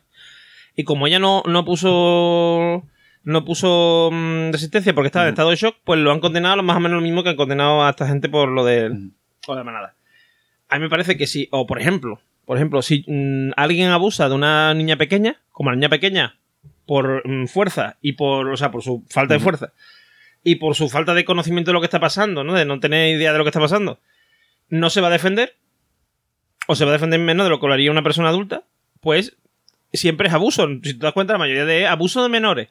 No se habla de Sí, agresión yo- yo sexual no a menores en, hablando en de la mayoría de los estoy casos. hablando de, de Sí, que no, yo no estoy de acuerdo con eso y voy a, Pero que lo que a los jueces a decir- decir que echen a los jueces y que echen No, a claro, pero eh, no, todo. pero aquí no. Aquí Primero la mayoría que, de la gente. que ahí no se debe hacer, se Pero, debe hacer en el Parlamento, en el Senado, sí, los pero políticos. Claro, pero, tu pero la forma que tenemos el, el pueblo de forzar a- al Parlamento a que cambie las leyes, porque no es el. El problema, yo creo que aquí no está con los jueces. El problema, yo creo aquí que está realmente con las leyes, como están redactadas y como están hechas. Lo que Sí, cambian son las leyes. que Entonces, cambiar. claro, entonces, entonces Pero lo yo no pido que echen a un juez, yo pido que cambien una ley. Pero es que la mayoría de gente que se ha manifestado se ha manifestado en contra de la sentencia, no en contra del Pero si en yo- concreto. Si pero- yo escucho hasta el ministro de Justicia, el catalán, decir que ese hombre está mal y que no debe de estar ahí, que le- lo he escuchado. Pero es que, a ver, es que te, te explico una cosa. Es que en, en la sentencia esta hay un voto, un voto Sí, sí, particular. no me tienes que explicarlo. sé, son tres jueces y uno ha dicho que deberían de absorberlo. Claro, entonces ahí, hay una mm, queja sobre ese voto particular y ahí es donde Catalá se pronuncia. Pero yo lo que me estoy refiriendo es a la sentencia firme, bueno, firme, todavía no es firme, perdón, a la sentencia que ha salido, eh, la sentencia, digamos, efectiva, ¿no? No la de este, no la de este hombre, no el voto eh, particular. Porque es que, claro, el voto particular de este hombre, a la hora de, de recurrir mm, la acusación, la defensa, de recurrirlo, les da un, un, digamos, un asidero, ¿vale? Entonces, por eso ha habido mucha crítica a este voto particular tal y cual. Pero, aparte de eso, lo que te quiero decir, mm, tú tienes tu derecho a, a salirte, a manifestarte sobre lo que tú quieres. Pero ya sobre la sentencia. ¿Me entiendes lo que te quiero decir? no sí. montar un pitote antes del juicio. ¿Vale? Que, que sí, que lo que tú dices, la sentencia todavía no firme, vale, pero, pero ya ha habido una sentencia, tú no estás de acuerdo con eso, y lo que le vas a decir, lo que le está diciendo al Tribunal Supremo es vean ustedes, asegúrense de que esto es correcto, y lo que le está diciendo a- a- al, mm, al Parlamento y tal es, mm, vamos a ver si la ley hace que esto sea así, cambiemos las leyes. Claro, pero si yo, siendo miembro del Tribunal Supremo, que me voy a tener que enfrentar a esto, yo que soy una persona que vivo en la sociedad, yo sé todo el rapapolvo que le está cayendo a estos tres jueces, a lo mejor mi juicio no va a ser tan objetivo como debiera de ser. Es otro de los filtros, es la presión Sí, social que te puede mover a un lado o a otro. Sí, pero aquí, está- ya, pero aquí ya estamos hablando, mm, Juan, de que aquí ya ha habido un- una sentencia, Sí, sí, aquí ya ha habido un sí. juicio, aquí ya ha habido... o sea, ya aquí yo ya entiendo que sí tenemos el derecho nosotros como, como pueblo, vamos, como pueblo, como sociedad, de protestar. Claro, pero yo creo que también debemos de saber dónde protestar y contra quién. Yo no voy a pedir que echen a un juez. Sí, y ojo que no lo sí. conozco de nada. Parece que estoy defendiendo aquí a este hombre. Lo que yo veo que la sentencia no ha sido lo suficientemente fuerte, me ha parecido injusto y me ha parecido una barbaridad que cinco tíos que violen a una, a un juez, diga que eso no ha sido así o que los vaya a absorber. Primero, tampoco he- me he leído ni el auto, ni, ni conozco todas las pruebas, Ni nada. coche, ¿no? no, no, conozco, no, no conozco nada, conozco lo que me llega de la Sí. prensa. Entonces, claro, a mí me parece eso una barbaridad, pero yo no voy a pedir la, la cabeza del juez cuando lo que yo quiero es que cambien la ley. Que se recrudezca. Ya. O que al menos sí reconozca la violación como delito, porque esto desde el año 95, claro, yo de esto no sabía nada hasta hace una semana. Estamos de acuerdo. Mm. Pero bueno, que la cosa es que tengamos cuidado con lo que leemos y con lo que escuchamos y vemos en la televisión, en la radio y la prensa. Y, eh, y, y, y el mensaje que se desprende de esta ley de Chomsky que vamos a ver ahora en la siguiente sección, que viene ahora, que es la de filosofía con palomita, porque vamos a hablar de Robocop y vamos a hablar de cómo eh, las grandes compañías ¿eh? Eh, están ahí en Robocolandia, en Detroit, en Detroit, en el Detroit del de un futuro cercano, están ahí mm, partiendo la pana, haciendo lo que quieren y cómo controlan tanto los medios de comunicación como todo. Entonces, Ahí está. El problema hay que de, tener cuidado sobre eso. de esta sección y de este episodio de hoy es que yo creo que no tenemos las herramientas ni la fuerza para saber qué es verdad y qué no es verdad. Sí. Si lo único que recibimos es pasivamente todo lo que nos está llegando. Eso es lo, lo que nos dice que tenemos que ser miembros activos de- del cambio de la sociedad. Si las cosas nos gustan, tenemos que ser nosotros miembros activos, no solamente no, no limitarnos a, a, a sof- a soltar soflamas políticas y tal y cual, sino intentar involucrarnos y ver cómo es las cosas, cómo son las cosas de verdad. Ahí está. Intentar en- enterarnos de cómo es el mundo porque nos están diciendo cómo es, pero no sabemos realmente si es así o no. Es, eh, que recuerden nuestro oyente, el- cuando hablamos de la caverna de Platón, Mm, exacto. pues en el fondo estamos siempre viviendo dentro de la caverna de Platón. y la parte más oscura, ¿eh? Que es lo Sí, sí. triste. más al fondo, está más al fondo. más al fondo. Bueno, pues como decimos, vamos a ir a la siguiente sección, filosofía y palomita.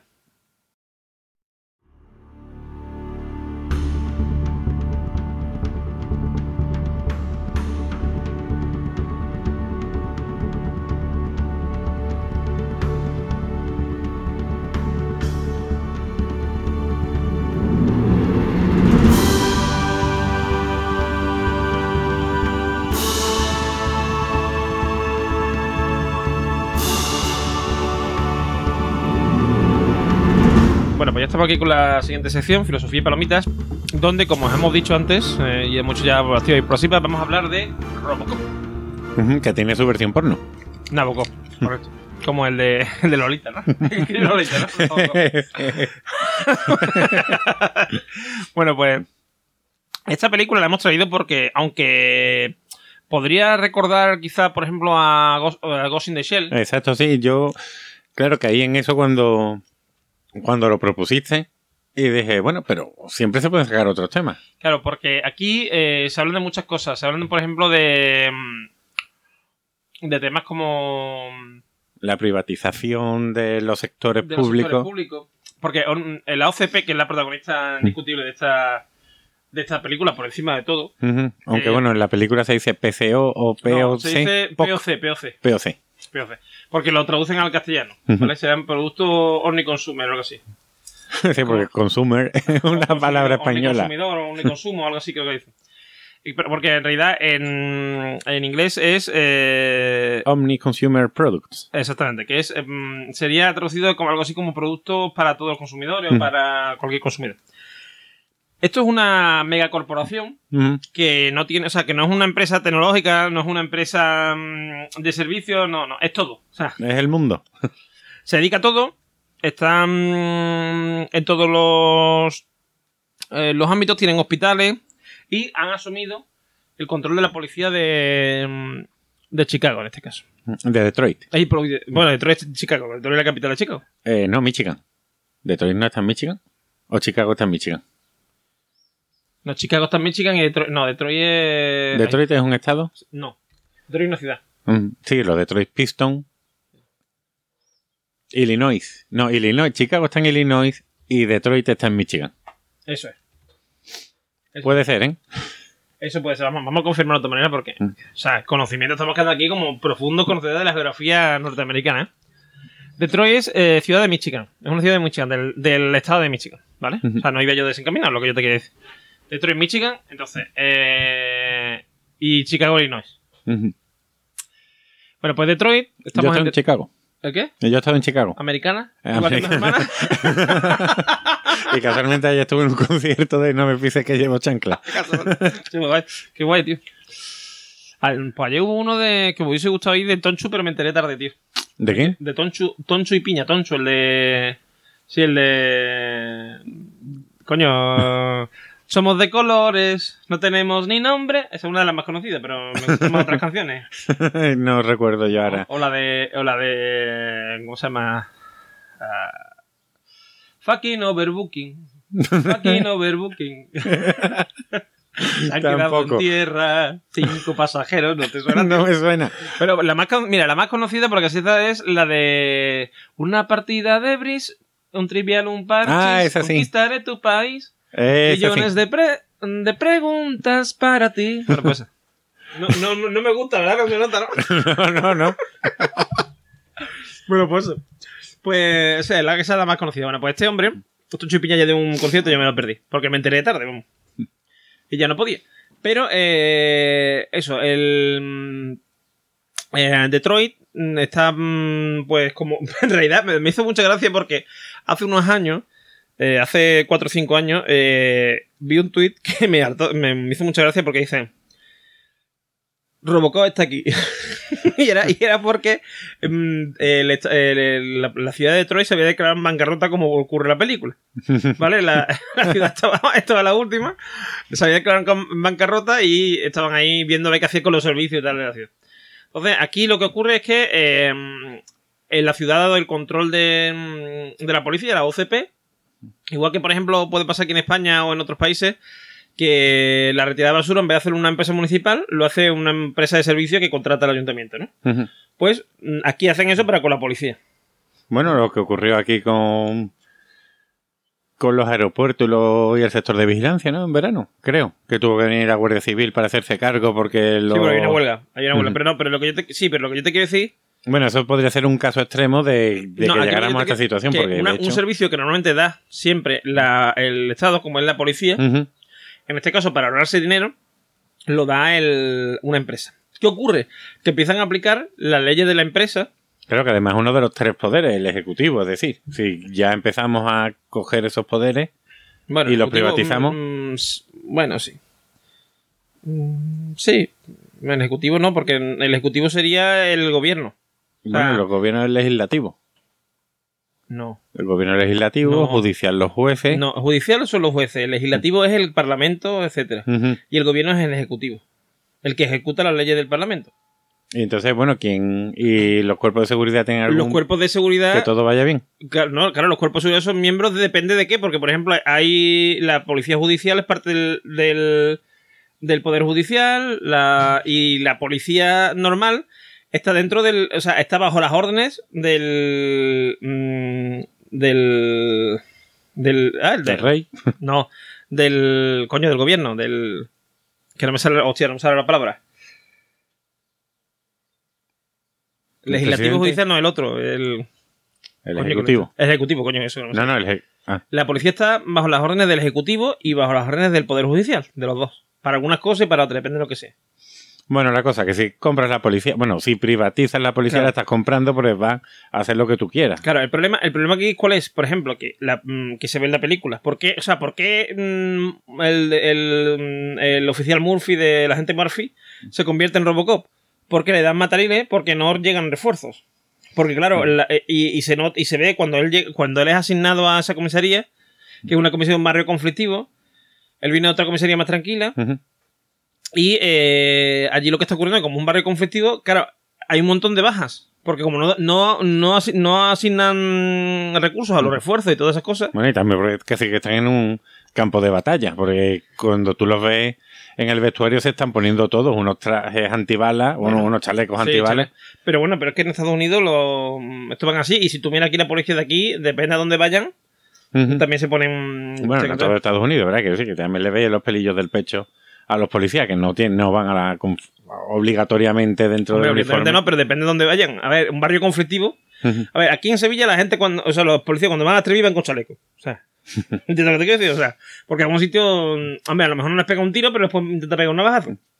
Entonces, ese es el asunto que ocurre aquí. Entonces, es un barrio conflictivo, es como si fuera las 3000 o yo qué sé, o, o en Madrid, este que se llama la Cañada del Rey o lo que sea eso. ¿Vale? Pues en la Cañada Real, Cañada Real, Mm. que allí toda la droga y tal, ¿vale? Entonces, mm, pues eh, el equivalente ese, pero en Detroit. En el Detroit además de, de aquí de, de la afición, ¿no? De- Bueno, realmente le, le dan material efectivamente porque además los policías, siempre hay uno que, que está hablando de que se tienen que ir a la huelga, Mm, los policías. Pero se convierte en Robocop porque como la OCP ha comprado a la policía, una parte del contrato entre comillas que los cuerpos muertos de los policías les pertenecen a ellos. Entonces, Sí.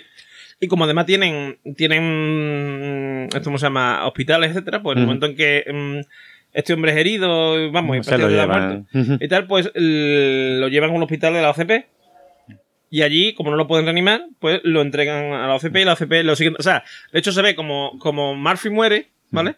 Y lo siguiente que se ve es como en un laboratorio de la OCP y tal, como lo Sí, están la allí. pantallita que de todas formas tampoco tienen muchas ganas de reanimarle porque dicen hemos podido salvar el brazo izquierdo y dicen "Oye, ¿para qué queremos el brazo izquierdo? quítenselo porque queremos No, hacer el super después, eso lo dicen después. bueno sí pero el cuerpo es de ellos y no vale intenta a ver, que- reanimarlo lo- pero sin muchas ganas No, hombre, sí, a ver, se ve que lo intentan reanimar. Lo que pasa es que no lo pueden reanimar, digamos, de forma normal. ¿vale? Entonces lo que hacen es algo raro, porque, o sea, a ver, el problema, el problema aquí de Robocop es que en realidad mm, no tiene ningún sentido. Es decir, si el tío está muerto, está muerto. ¿Vale? Lo que hacen, digamos, es que mm, le hacen algo mm, para mantenerlo, para, digo, para que las neuronas no se le mueran del todo. Y lo, y lo aprovechan para conectarlo a un ordenador y no sé qué, pero claro, el, el cuerpo en sí está muerto. A lo mejor el cerebro no está muerto del todo, pero mm, ya no lo pueden reanimar. Entonces, que aprovechan ese cerebro y tal, ¿no? Vale. Si partimos del principio que no tiene sentido, porque lo que tendría sentido es hacer el robot este, el RP-209, que es un robot desde el principio hasta el final, ¿para qué te vas a meter a coger a una persona, su conciencia, su cerebro, su carita y pegársela? No. Claro, pero ¿cuál es? Pero es que eso te lo muestran en la película al principio. El problema con ese robot es que como no tiene conciencia, Bueno, sí, si que se le falla, va de si falla el. Claro, porque eh, no solamente es el tema de, de Robocop y de Murphy y tal y de la policía, es que también se nos enseña, digamos, cómo funciona la OCP por dentro. Entonces hay un el vicepresidente gordo, porque hay varios vicepresidentes, pero digamos el- El la mano derecha del viejo, como le dicen, que es el dueño de la compañía. Pues ese buen hombre, eh, bueno, buen hombre por decirlo, llamarlo de alguna manera, eh, tiene un proyecto que es el bicho este que ha mencionado Juan, eh, que es una especie de. como el TT Walker de la Guerra de la Galaxia. Mm. Se lo señala Juan, que yo tengo aquí una TT Walker, además original de, del ochenta y tanto.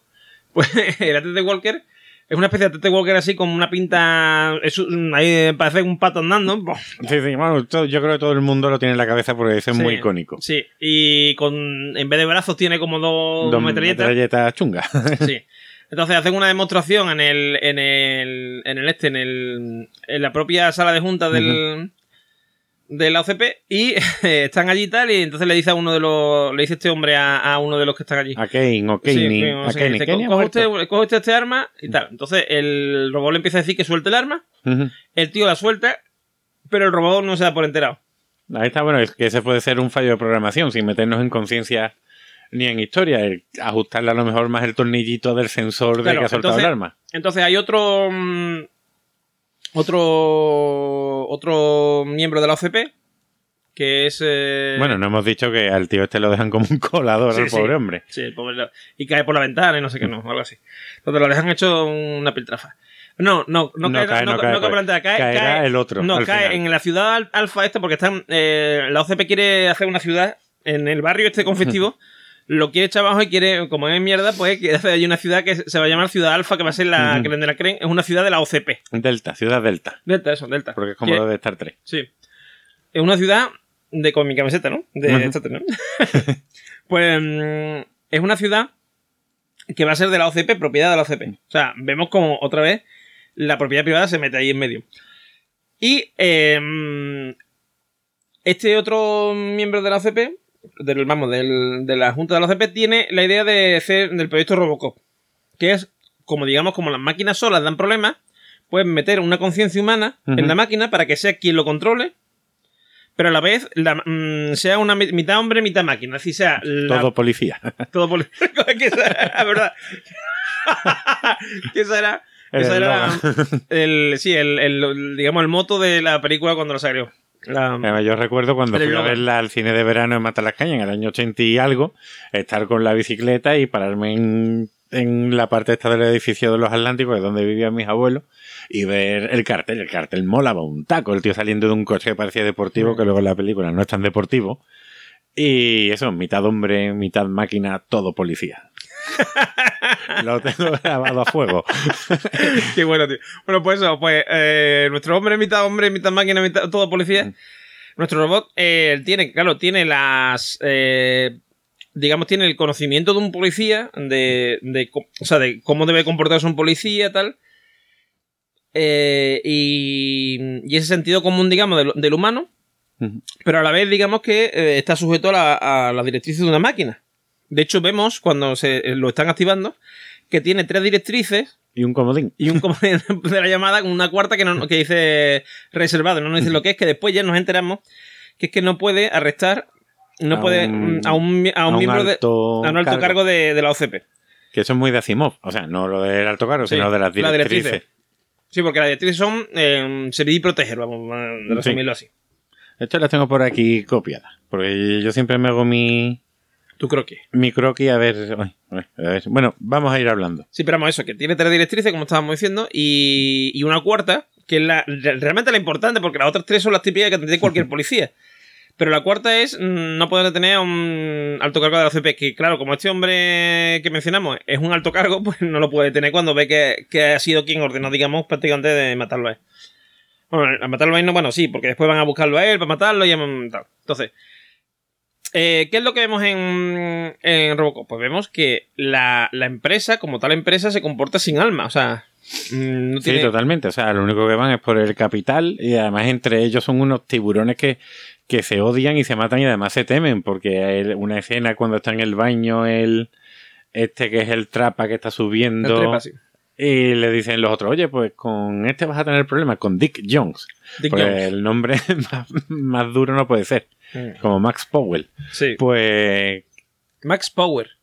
Power. Power. Porque, porque venía, porque lo sacó, lo sacó Homer de un secador. Y Mm. era Max Power, Max, Max Power, o sea, máximo poder, máximo. A ver, yo sigo buscando lo de las tres eh, leyes. Juan, ve- Veis la cuenta que me echan, ¿no? Esto es lo que te da cuenta. Que no, que, que te echo un montón de cuentas. Sí, sí, sí. A ver. Un montonazo, ya lo veo. Ya lo veo. Ay. No me respeta, no me respeta. Me, me- mm, o sea, has visto, me discute que Detroit sea la capital de Michigan. Pero yo tenía Me razón. discute, me discute todas estas cosas, pero Que además yo vi un partido de la NBA que era los Cleveland Cavaliers contra los Detroit Pistons. el malo soy yo. El malo soy yo, sí, sí. Aquí tenemos, yo tengo aquí la ficha de Robocop, ¿vale? Y, a ver, eh, hay un... Mira, servir al público, proteger al inocente y defender la ley. Yo tengo aquí, servir al bien común, proteger al inocente, preservar la ley y no poner sin atacar a directivos de la OCP. Bueno, claro, esa es la última. Yo me he quedado con las tres Sí, primeras. Entonces, eh, esto lo pro- esta directiva la programa mm, precisamente Dick Jones mm, en el, ¿no? En este, en este buen hombre. Mm. Eh, el otro, que es Ro- eh, Bob Morton, que lo interpreta Miguel Ferrer, que es un actor que me gusta mucho. Sobre todo por su papel en, en Twin Peaks, en la última temporada de Twin Peaks, que es maravilloso. O sea, el papel que hace, El que independientemente de, de padre, ¿no? O- no, Twin Peaks, no, el, no, el, de- el que hace de padre también sale. El que Ah, hace de sí. padre, de, padre Vale. de Laura. Palmer también sale en la película, pero es uno de los malos. Sí, sí. Eh, y eh, no, yo me refiero al, a, este, a, a Bob, el que, digamos, el que es el creador del proyecto Rocco. ¿vale? Ah, vale, vale.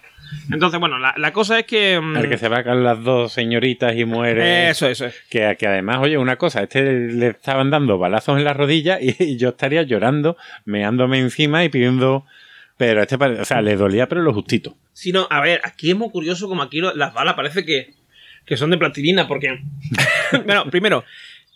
Primero, a Murphy, ¿vale? Cuando lo van a matar, le. Antes de que muera, ¿vale? Lo acribillan a balazo. Sí, sí, pero además. O sea, una persona normal, o sea, nada más que por el shock, el shock, ya hubiese perdido el conocimiento. Entonces el tío ahí, ¡ah! ¡ah! Sí, sin manos, sin, sin antebrazos, sin, sin Sí, nada. es que eso, es- eso es verdad, que le, le- o sea, el brazo derecho mm, se lo, se lo cercenan con un tiro, de un tiro. Y una pierna y no sé qué. Y el tío sigue eso ahí. me dejó a mí muy marcado, ¿eh? O sea, la película del 87, yo tenía nueve años, a lo bueno, yo soy del 79, pero la película a lo mejor llegó más tarde, total. Yo no llegaría a 10 años, yo estaba allí en mi cine de Mata las Cañas, en mi cine Doñana, viendo Robocop, y a mí eso me, me dejó muy traumatizado. De hecho, en la maquinita recreativa salía eso. Muy pixelado, pero salía al tío dándole los balazos. Sí, entonces, entonces es una, es una escena como muy. Y después, cuando cada vez que se pegan tiros, no sé qué. eh, por ejemplo, a- bueno, de hecho, uno de los, de los malos, ¿vale? Mm. El rubillo, el rubio ese que al final termina todo deforme, porque le cae el residuo tóxico.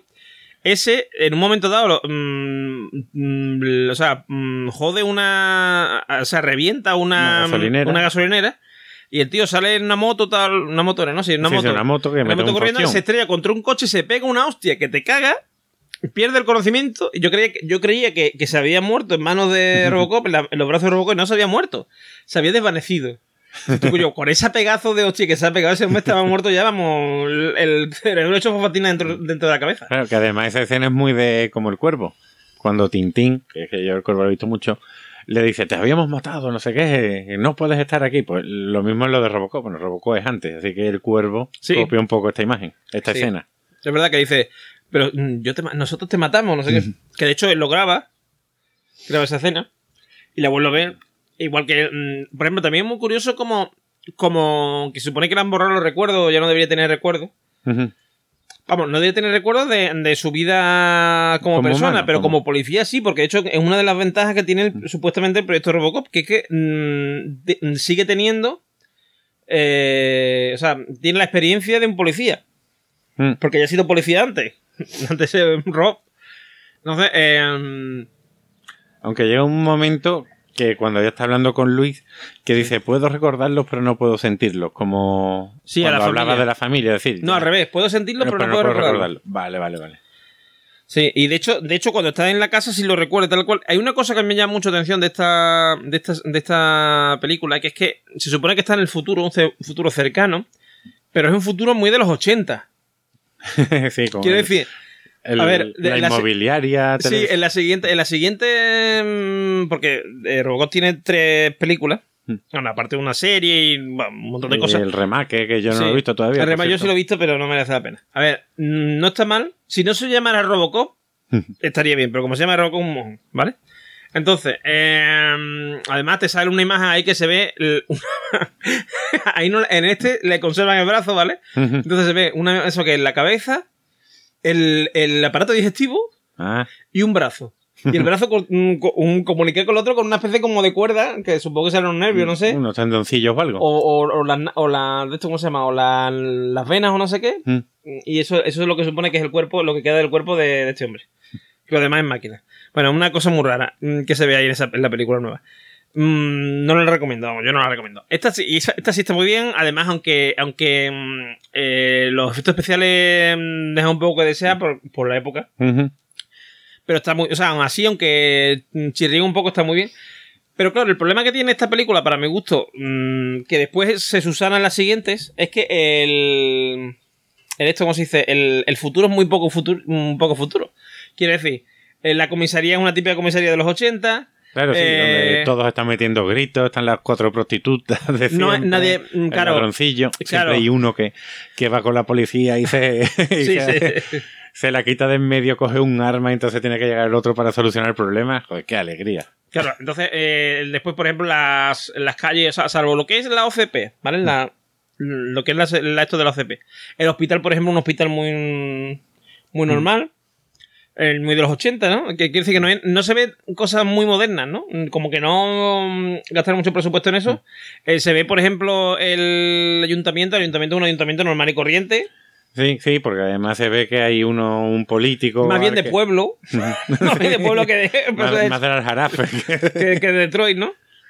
Y tal, y... mm, Hombre, lo único futurista yo creo que pueden ser los coches, que tampoco son muchos, y eh, la inmobiliaria, que es un robot que va enseñando la Bueno, casa. muy bien, en la casa, mm, él entra en la casa de Murphy y sí, hay un robot, pero bueno, es un robot muy del, es un robot muy a ver, hoy, hoy día hay robots parecidos a eso, que decía, hay iPads, Mm. hay plataformas para el iPad para tú poderte mover por la Sí, lo he visto en algunas peliculillas. sí, y en, y en, en esto- serie, en serie. en serie sí, en Model en Family, Modern Family, y eso es en lo que Big te- Bang Theory. Bueno, pues eso, pues bueno, pero eso es lo más futurista. Quiero decir, Claro. que no hay coches volando, ni hay grandes medicamentos, ni superarmas. ni, Bueno, hay, no sé. ni hay un uso ni hay un uso habitual del- de la informática por ejemplo la mayoría de las cosas siguen siendo igual que antes La- las taquillas de los tíos mm, se abren con llave la de los policías no es con una clave Sí. ni con huella por ejemplo no que sería Sí, más que podría más- ser más futurible. claro el de hecho la serie que había la serie era mucho más futurista la serie de, Mm. de esto que el que esto sí que es verdad que está en un barrio que sí, que se supone que es pobre, tal y cual, pero por ejemplo, el, el- la gasolinera, pues la gasolinera es una gasolinera normal y corriente, que tú tienes que ir, pagas primero y el tío te activa la de esto. mm, Podían ser eh, Gasomatic, ¿no? Algo así, ¿no? Fuelomatic. Bueno, el caso es que tampoco es muy, muy no, futurista. no. Hay- pero- Dime. Como se supone que está basado en un futuro cercano, entre comillas. Vamos, de hecho, lo de, lo de que Detroit se, mm, se declara en bancarrota ha pasado, o sea que. Pero, mm, en- o sea, el- el- en la actualidad nuestra es mucho más futuro que el futuro cercano de, de Robocop. Sí, o en la misma época habían películas que hablaban Sí, sí. Mucho más del futuro. O sea, como Regreso al Futuro 2. por ejemplo. Por ejemplo. O, o bueno, o por ejemplo. eh, mm, Star Trek. Es mucho más futuro que. Que, que esta película. Pero bueno, no obstante, en las cosas importantes no falla, porque todavía no hemos hablado de, de las noticias de la televisión, tampoco de los anuncios, porque los anuncios, bueno, Paul Verhoeven, o Verhoeven, que no sé cómo se pronuncia, yo Verhoeven. Verhoeven. Porque Verhoeven lo escuché por ahí y digo, "Eh, eso suena muy raro. Sí. Bueno, aparte de que tiene muchas conexiones con sus películas, porque los servicios, los vestuarios son mixtos, como en Starship Trooper, Sí. en fin, en Desafío Total también es suya, ¿no? También tiene algunos elementos, fíjate, esa es mucho más futurista y tiene que ser de la misma Sí, más o época, menos. más o menos. Un poco posterior, de los 90 me parece. Sí, bueno, tres años, que tampoco ha pasado mucho, Sí. bueno, ya tendría más presupuesto, eso es verdad. El caso que, que bueno, que vemos anunciados, pues, que si el SUV 6000, que es un coche grande, lo anuncia un dinosaurio, porque a los americanos nos gustan las cosas grandes. O algo así, el, el hundir la flota familiar, que es el destrucción total, que ahí tienes tu mini bombita atómica. Sí, sí, sí. Que, mm, que, a ver, lo que yo quiero decir con esto es que yo creo que eso está hecho queriendo. Hombre, decir, claro, sí, eso es una crítica a la porque- sociedad. no, no, donde- pero no digo por los anuncios, digo en lo de que no sea tan- tanto futuro. Ah. Sino que se parezca mucho al, al presente en el sentido de que, sí, te ponen el futuro, pero te lo pone un futuro muy realista, o sea, muy realista, para que tú te veas Tú- identificado. Exacto, te lo tú identifiques. Claro, tú lo identifiques con el, con el presente, ¿vale? Que sí, que es verdad que tiene, para que pa- pase lo de Robocop tiene que ser el futuro, pero para que pase lo de los anuncios, el tipo de anuncios que salen, el tipo de noticias, mm, no, es, no tiene que ser tanto futuro, ¿vale? Pero bueno, verás, hay noticias que más o menos te están diciendo cómo está el país, que si México está en guerra y Estados Unidos lo está apoyando, el gobierno de Pretoria en Sudáfrica tiene una bomba nuclear de, fabricada por Francia, que eso, bueno, eso es otra verdad. Francia fabrica Sí. bombas atómicas como Donú hace rosquillas, ¿verdad? Quiero decir, que es algo muy suyo de ellos también. El... Una costumbre francesa, ¿no? claro, están las baguettes y, y las bombas atómicas. La bomba atómica. ¿Qué, qué otras cosas había? Eso, un satélite del gobierno americano que se llama, creo que era la paz perpetua Ah, o sí, algo sí, así. dice, que- dice el sistema, no, dice el sistema de paz. No sé qué, dice, ha tenido un fallo y, y en Y, una de sus pruebas ha, ah, ha provocado ah. un incendio no sé dónde. y ha matado a 3.000 per- a 300 personas y entre ellos dos antiguos presidentes en la zona residencial Sí, de Santa Bárbara. Santa Bárbara en Florida. Pero, mm, eh, claro, lo gracioso de eso es que tú dices, vamos, ha fallado y ha dado en Estados Unidos. Y, pero el resto de sitios donde iba a dar y no pasa nada, ¿no? Que y ha matado a dos expresidentes. Claro. Es muy, eh, eso, está- eso es muy divertido, claro, porque además te lo ponen todo muy divertido. Por ejemplo, siempre hace lo mismo. Mm. También había otro, sí, el de trasplantes de corazón, de tú eliges el corazón que tú quieras, y de un deportista de no sé qué, esto te desgraba, en fin, como si fuera la teletienda que te va diciendo, y supongo, yo ahí no me fijé, pero ese hospital, a lo mejor cuando terminaba el anuncio ponía OCP o algo, porque la OCP como controla hospitales, cárceles, el espacio, también casualmente que el de este que falla es de ellos, verás. Que si empiezas a hilar, ves que al final hay una gran corporación que es la que está controlando todo el país, O una parte de él. Una buena o parte. una buena parte, que bueno, que claro, que poco a poco va más. Mm. Entonces, lo que ocurre aquí es que, que eso, que, que nos, nos presenta una sociedad que podría ser la del, la del momento, la del 87, Claro, es una distopía muy con, to- realista. claro, con toques, con toque de futurista. Y mm, lo hace porque lo que nos quiere hacer ver es que mm, es posible. De hecho, hoy muchas de las cosas que salen en, en Robocop, que en su momento nos parecían algo raro, hoy pasan. ¿Vale? Como que, por ejemplo, eh, aquí en España, por ejemplo, que un- una compañía pudiera tener un hospital público o la gestión de un hospital público no, no ocurría. Ahora sí. Ahora ya hospitales públicos están gestionados por empresas privadas. O, o tienen gestión mixta, o son hospitales mm, privados que dan servicio a la seguridad social, cosas así. Eh, o, por ejemplo, el tema de, eh, del- de, una empresa privada dando un servicio que debería hacer un ente público, como por ejemplo ocurre con, con las famosas empresas estas eh, que han estado en Irak y tal y cual, de contratistas de Sí, defensa. como el Darkwater o Dark Sí, Forest o algo Dark, así. Dark Waters. Que que han- digamos que han Dar cera, pulir cera. dar cera cera. que han sustituido al cuando los ejércitos norteamericanos han ido ellos han ocupado su lugar Y han seguido pagados por el, por el ejército o sea por el Por gobierno el gobierno estadounidense. americano. Norteamericano. claro con la cosa de que ya no es el gobierno norteamericano que está allí, no es el ejército eh, norteamericano, es una empresa privada. Entonces, mm, si matan a quien no deben o pasa no sé qué, ¿qué pasa? ¿De quién es la culpa? Ya ya será la empresa y ya hay seguros, o ya habrá Ah. historia. El caso es que ya hay menos responsabilidades para quien la tuviera que haber. Otro elemento importante de Robocop es que al fin y al cabo es una revisión del mito de Frankenstein, en el que con la tecnología hemos jugado a ser Dios, hemos creado, un- hemos cambiado, modificado una vida o hemos revivido Que a su vez es una revisión del mito de Prometeo. Claro, evidentemente. Eh, y cómo tiene tantas similitudes que cuando Robocop eh, está soñando y sueña con su pasado, que además, para quedártelo claro, en un monitor tú estás viendo los Sí, la- el- pensamientos. no, y ves el electrocardiograma, cómo se. Todo muy, muy clarito para que tú no te despistes. Pues los médicos, que además tardan un montón en darse cuenta, que tú dices, pero esta gente, ¿para qué les están pagando? Pues cuando ven ya este que se ha levantado, eh, gritan, el monstruo, el monstruo. Es decir, no lo llaman Robocop, ellos mismos lo han creado y le están teniendo miedo y todos salen por patas. Sí.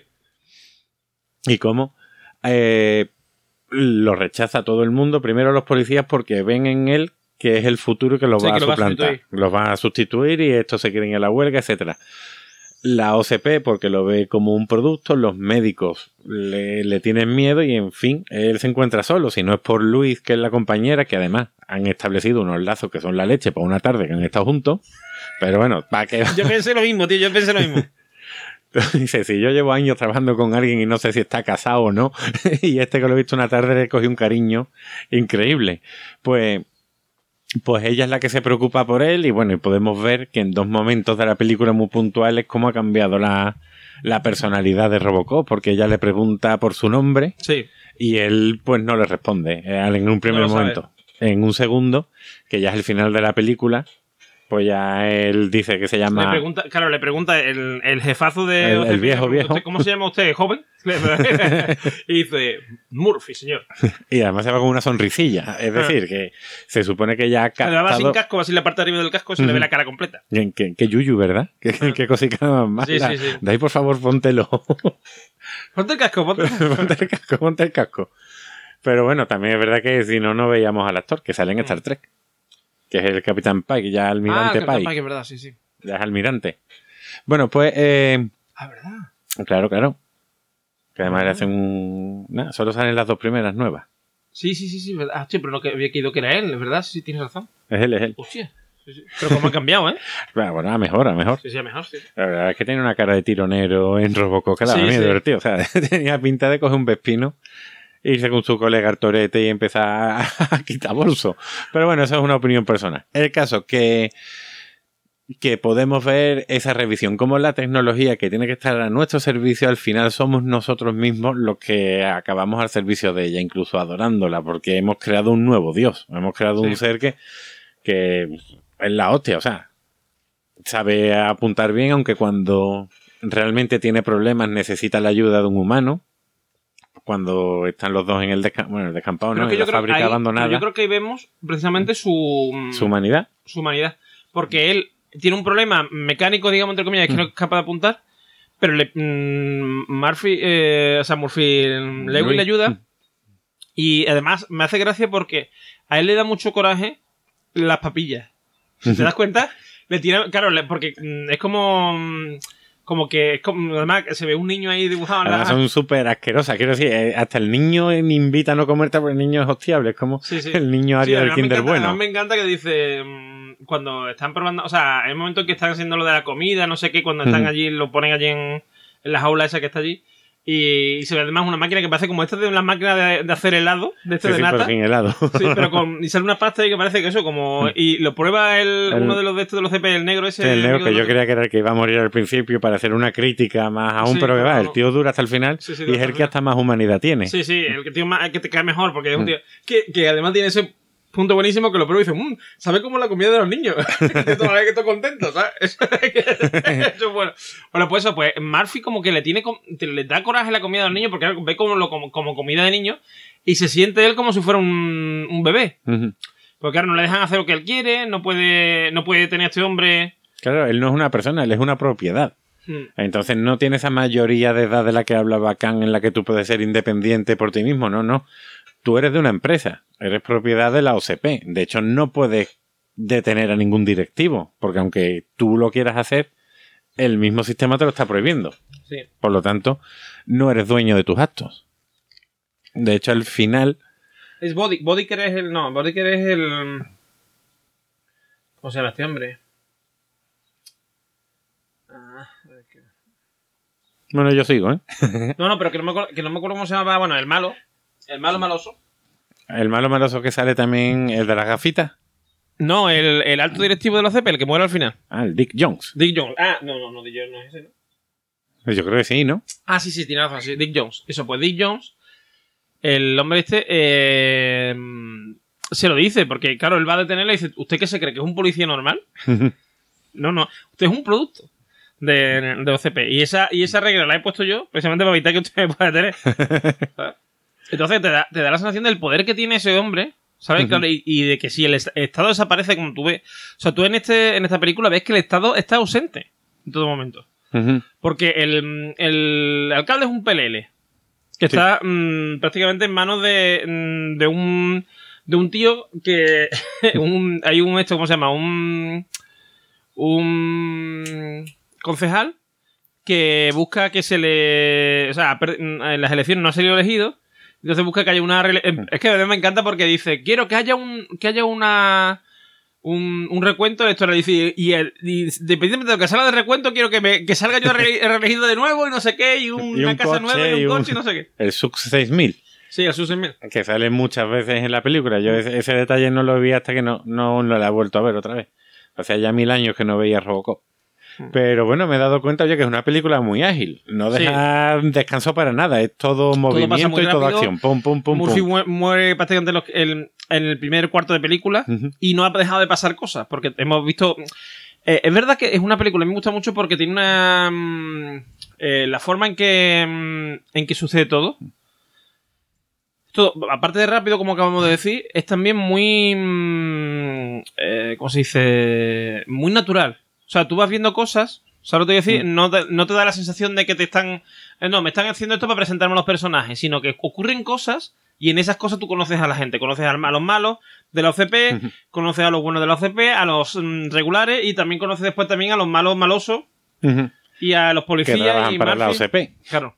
Que además la OCP, o sea, el Dick Jones, le dice al malo malo, al de la caza, le dice que cuando construyen la ciudad nueva van a haber dos millones y pico de trabajadores y estos trabajadores pues van a necesitar su ración de delincuencia, como quien dice. De drogas, de prostitución. Exacto, entonces eh, ahí va a estar el otro. Por lo tanto, la ciudad va a, te- va a proveer de todos los servicios, tanto legales como Y ilegales. que si él, y si él no, o sea, si él no hace lo que él quiere, pues en vez de él va a ser otro el que lo haga. Exacto, entonces este, de hecho llega un momento que cuando Robocop está siguiéndolo, este le dice que está, que está trabajando para el Dick Jones, que es su jefe también. Entonces, él pierde ahí esa capacidad de malo para decir, oye, que yo soy un empleado de este, que hay alguien por encima mía, que yo soy otro empleado más. Es algo que mucha gente dice hoy, día que, por ejemplo, la- el tema de la droga en realidad es un negocio de los propios estados y de muchas empresas. Sí, bueno, y también Que les trae cuenta que existe la droga. Claro, sí. Mm, Pues de eso había un programa de Iker Jiménez la de interesante, cuando se introdujo la heroína en, en España, allá por los 80. Que bueno, básicamente es como ocurrió, según, ¿no? El documental este como ocurrió con los indios en Norteamérica, con el whisky. Que como que iba callando las masas y bueno, y al final casi que regalaron a Estados Unidos y ellos mismos se acabaron metiendo en, la, en las reservas indias. Ya. Otra cosa, fíjate que a mí me llamó mucho la atención, ¿eh? que Murphy, cuando sigue siendo Murphy, al principio de la película, hablando con Luis, está haciendo el tonto con la pistola Sí. porque su, Su hijo, hijo. Eh, sigue a TJ Laser o algo así, que es el protagonista de una serie de televisión, y él, una vez que le tiene a los malos, hace eso con la pistola, que es hacer como malabares. Y, y dice una frase que la tengo aquí apuntada, que es los modelos de conducta pueden ser muy importantes para un niño. Sí. Vale, y, y es, y es verdad, claro, un niño se va a fijar en un adulto, pero claro, ¿qué valor le está enseñando el padre si con su arma reglamentaria y de verdad está haciendo malabares para que el hijo vea No, claro. el padre eso? Claro, Ahí- no, pero a ver, lo que, él- lo que él quiere decir, lo que yo entiendo, es que, claro, al él identificarse con el personaje que su hijo admira, su hijo le va a hacer caso y le va a echar cuenta y va a convertirse en un referente igual que lo es el Lightyear este. El TJ Laser. Pero claro, sí, bueno, porque este hombre no está a favor de la malo. justicia. Porque en realidad no está haciendo nada malo. Es lo que es lo único que está haciendo es hacer un juego con la, con la pistola. Hmm. Que lo hace en, en su casa. Quiero decir que no es que lo vaya a hacer siempre, pero mm, lo hace cuando está. O sea, cuando está. mm, ¿Y no te parece un poco raro jugar con una pistola reglamentaria con tu hijo? a mí me parecería no, coño, raro. a ver, mm, vamos a ver. Yo, por ejemplo, tengo un, primo que es policía. Y él. Cuidado de lo que vas a decir que puede decir No, no. algo ilegal, ¿eh? No, que embarrona a tu primo. No, no me refiero. Entonces, él, por ejemplo, él, entra. Yo lo he visto, por ejemplo, entra mi casa de mis tíos, de sus padres, ¿no? Y lo primero que hace. O sea, él mm, suele llevar la- el arma, por ejemplo, si va, mm, va vestido porque venga a trabajar o va a trabajar o tiene un. está en un descanso lo que sea y va a casa de mis tíos, pues mm, va con su arma. Entonces, lo primero que hace es esconderlo en un sitio, ¿vale? Que los niños ahí, aunque busquen ahí, no la van a encontrar, ¿vale? El arma. Para que no haya problemas. Pero si él llega a su casa, por ejemplo, en un momento dado, ¿no? Y, el, y su hijo, imagínate que su hijo le gustará el TJ Laser de este hombre que haga así, que, que haga un juego, ¿vale? Aparte de que tenga en cuenta una cosa.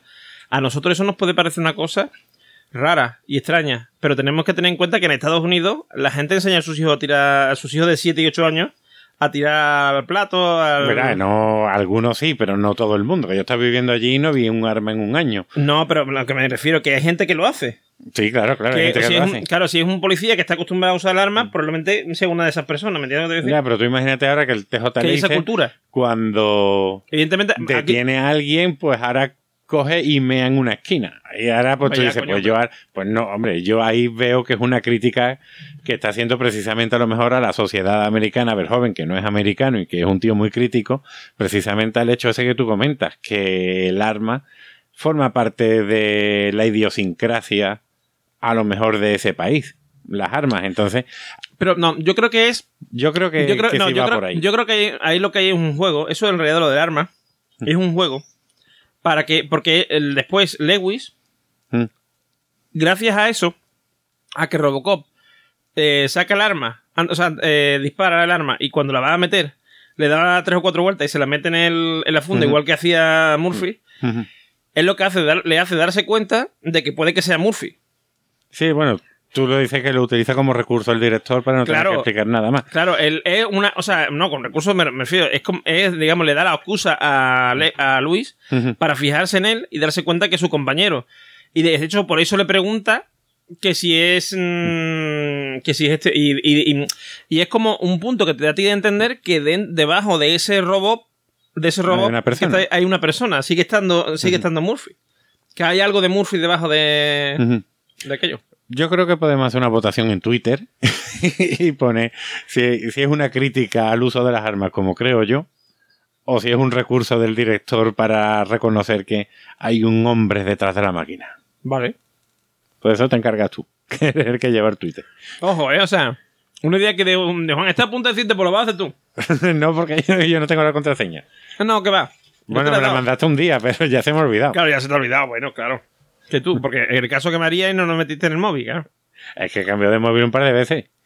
Claro, aquí se nota la gente que tiene dinero, los funcionarios. No, y un niño que me tiró, un niño, el mío propio, Sí, sangre de mi sangre, cogió mi móvil y lo tiró al váter. y entonces yo lo encontré al rato.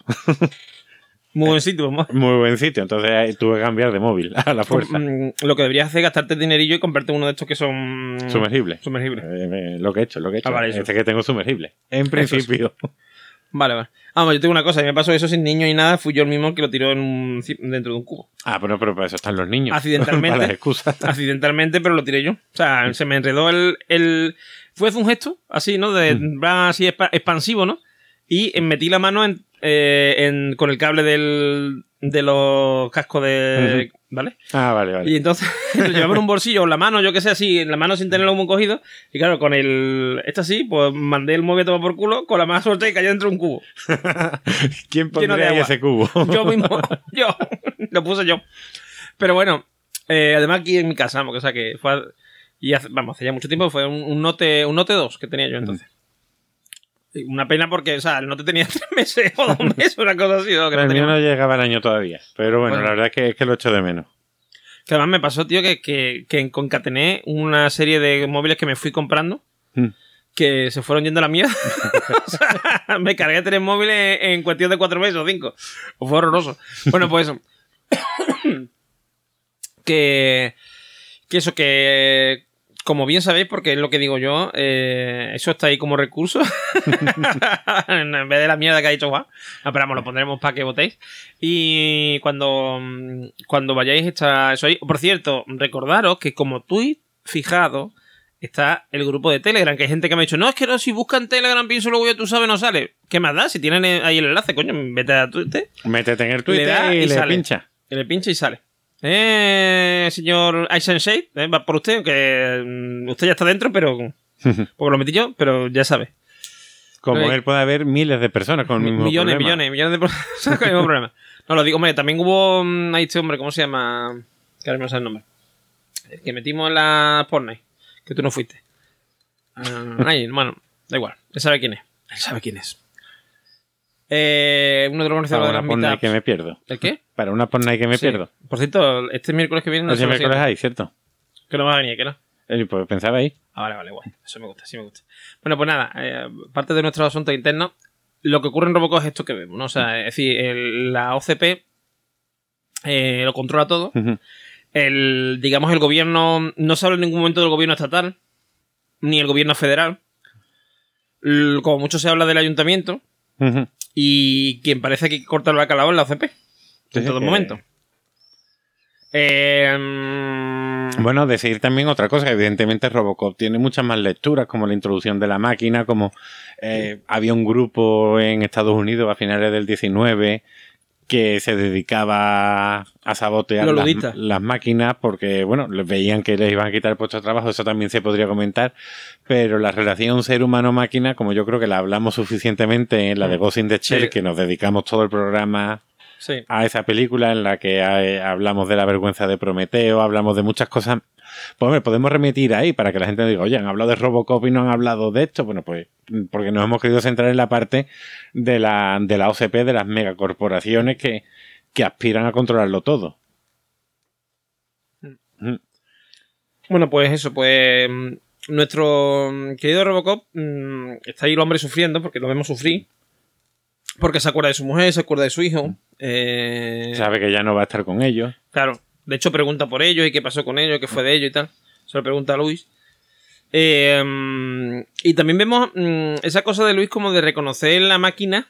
Reconocer, porque además yo lo hace inmediatamente, prácticamente desde el primer momento, porque claro, porque ve lo de lo que he dicho yo, de la mano. Del juego, el juego con, la- con el arma. Lo de la crítica a la sociedad americana y los valores de la Sí, sí. infancia. Sí, mira, aquí está Juan haciendo el capullo y mm, eh, está claro que es Murphy. O sea, es que no. Pero bueno, pero, pero que, que eso, que este bueno, esta buena mujer también. mm, mm, yo creo, a ver, yo creo que es que mm, ella, se da cuenta, o sea, mm, lo que tú dices es verdad, que yo también lo pensé. Hay que ver qué relación más profunda se crea entre los dos en cinco minutos. O sea, en, en un día que van de patrulla ya son súper compañeros. Pero claro, es que lo que le pasa a ella es que le matan al compañero. Mm. ¿Vale? Le matan al compañero y ahora de pronto aparece Robocop. Y eso hace que ella se acuerde de él. El que, ah, claro, ate cabos, pero que me venga a referir. Y entonces, mm, como lo ve indefenso, lo ve, lo ve frágil, lo ve vulnerable, eh, hace que sea todavía. mm, o sea, mm, es como si lleva toda la vida patrullando con él, porque se, se apiada de él. Claro, pero date cuenta que desde que muere Murphy hasta que llega Robocop ha podido pasar casi un año, porque el tío va viendo con en la pantallita que ha pasado fin Son, de se año. supone que son seis meses o siete seis meses. meses. Bueno, que, que ha pasado un tiempo para Sí. que hasta le asignen a otro compañero que se le muera. se le pueden haber muerto cuatro compañeros más y dos perros. Y, y pero bueno, se acuerda de él. Bueno, al fin y al cabo había que haber un hilo conductor y, y no teníamos presupuesto para más. Sí, de hecho, hombre, porque de hecho casi prácticamente quien lo conoce dentro del dentro del departamento de esa comisaría es que prácticamente quien lo conoce. También hay un momento que a mí me llama mucho la atención, que es cuando Robocop entra en la, en la central de policía Mm. para consultar información, que es por ejemplo una de las cosas que veo yo que no están en el futuro, porque no hay internet ni nada de eso, sino el tío se tiene que ir a la central de datos de la policía, que además están ahí los tíos con la- los ordenadores de cinta y no sé qué. Hay un montón de ordenadores, hay un montón de ordenadores, un montón de gente ahí trabajando. Y dices tú, ¿para qué tanta gente aquí, tanto policía? De verdad, todos, con. med- Te quiero decir, todos con placas, eh, con pistolas. Y tú, ¿qué hace aquí tanto policía que van a detener los ordenadores o qué? ¿Vale? Y, mm, y dicen, ¿quién es usted? Porque claro, es verdad, te das cuenta que el tío no lleva placa ni lleva nada. O Mm. sea, podía ser un policía como podía ser un. ¿Un criminal? Sí. Pero bueno, va con su pinchito de memoria. Saca el pincho. Sí, que al final el pincho también le sirve para otras cosas. Y para carga sus datos, descarga sus datos y además el programa de revisión de, de identidad es la leche porque te revisa la boca, la nariz, los ojos, Mm. te saca el malo, te saca el vídeo del malo, recuerda al tío cómo lo mataron, en fin, Sí. Todo es genial. Tampoco vamos a hacer más preguntas sobre eso y ya es cuando empieza su investigación. Hombre, yo veo que todos los personajes ahí son un poco planos. Porque los malos son muy malos, Sí. los buenos son muy buenos y al final el bien triunfa por un sabor agridulce porque la OCP sigue funcionando, Sí. el jefe supremo, que es el viejo que no se entera de mucho, sigue estando ahí, los dos, el Dick John muere, el otro trepa muere con su cocaína, sus prostitutas Sí. y su granada, pero te quitas esos dos pero vas a tener a 28 iguales que ellos. Es decir, realmente no ha ganado. De hecho, hay dos películas más. Hay dos más. Ahí está la segunda, que es la de la droga, esta que es el nuque. Y, y la tercera es cuando ya sale con la silla esta voladora o... Sí. Y sale la muchachita, esta la niña hacker, creo que, en la tercera. Claro, ya poco a poco. Hay que meter niños. Ya en la cuarta hubiera habido un perro. Robodog. Robodog, Robodog, Robodog. Robodog. Mitad perro, mitad Mitad man, mitad robot, todo policía. ¿no? o todo mascota. O todo, todo mascota. mascota. Ay, me gusta, mucho. Robodog. Sí, sí. Bueno, en la patrulla canina creo que hay uno que es Roboperro. Así que será Robodog. Dos Robodog, sí. Pues bueno, pues. Pues pues. A ver, sí, es verdad que es planetal, pero yo creo que. Porque en realidad mm, lo importante no son los personajes, no la historia de Robocop en sí, sino es la historia de Detroit de- y de la OCP. Es lo que importa. Claro, si la película la hubiera hecho Nolan ahora, pues ya sería otra historia. Te, Mm. Veríamos el origen, el por qué, el cómo se llega a la oscuridad del personaje, las luces y sombras que puede tener, pero Sí, veríamos, veríamos a Robocop en un rincón diciendo. Tengo una responsabilidad y una programación. Tengo una programación y la de respetar. Pero, pero bueno, es divertida, tiene su sangre, tiene Y, su y- late, y- y Robocop, ¡No! hay un tío que se derrite. Oh, eso mola un taco, tío. Mm, Son muy de los 80, tío. Eso Eh. era imposible que los ataquen. No, no, ya no, ya no. Además sería todo por CGI, porque el otro es por estos motion, el robot Además, a mí, malo. a mí lo que me encanta de eso no solamente es que el tío se derrita, es que se acerca al compañero y dice, ayúdame, dice, acércate, aléjate de mí. Que eso, eso es el amor a los compañeros, ¿eh? Sí, o sea, el tío tiene un problema, pero como queda feo. Pero bueno, yo creo que, que nada, está bien, ¿no? La, la recomendamos. Sí, sí, la Es recomendable. muy recomendable. Recomendable y ya, ya decimos que tiene una profundidad que parece que no, pero la tiene. Exacto, exacto. A lo mejor las otras versiones la Eso pierden. es, es una cosa que yo creo que tiene. No, en las otras también está. Todo esto de la lucha de la OCP, porque la OCP está. De hecho, en la segunda y la tercera, la OCP es comprada por una empresa. O sea, ya hay una japonesa. más grande todavía. ¿Cómo? Que ya hay Por una otra empresa más. japonesa, sí. Que manda una especie de, de samurái robótico. Vale, ya- ya las he visto, pero ya no me acuerdo. Yo creo que podemos dejar aquí la película, que yo creo que hemos hecho un análisis bastante curioso y eso, la recomendamos encarecidamente. Sí, sí, la, antigua, ¿eh? Que siempre es más divertida. Sí, sí, la nueva. na, na, na. Na, Oye, na, y tiene versión porno. Nabokov. Nabokov. Pues nada, pues bueno, pues vamos a la siguiente sección.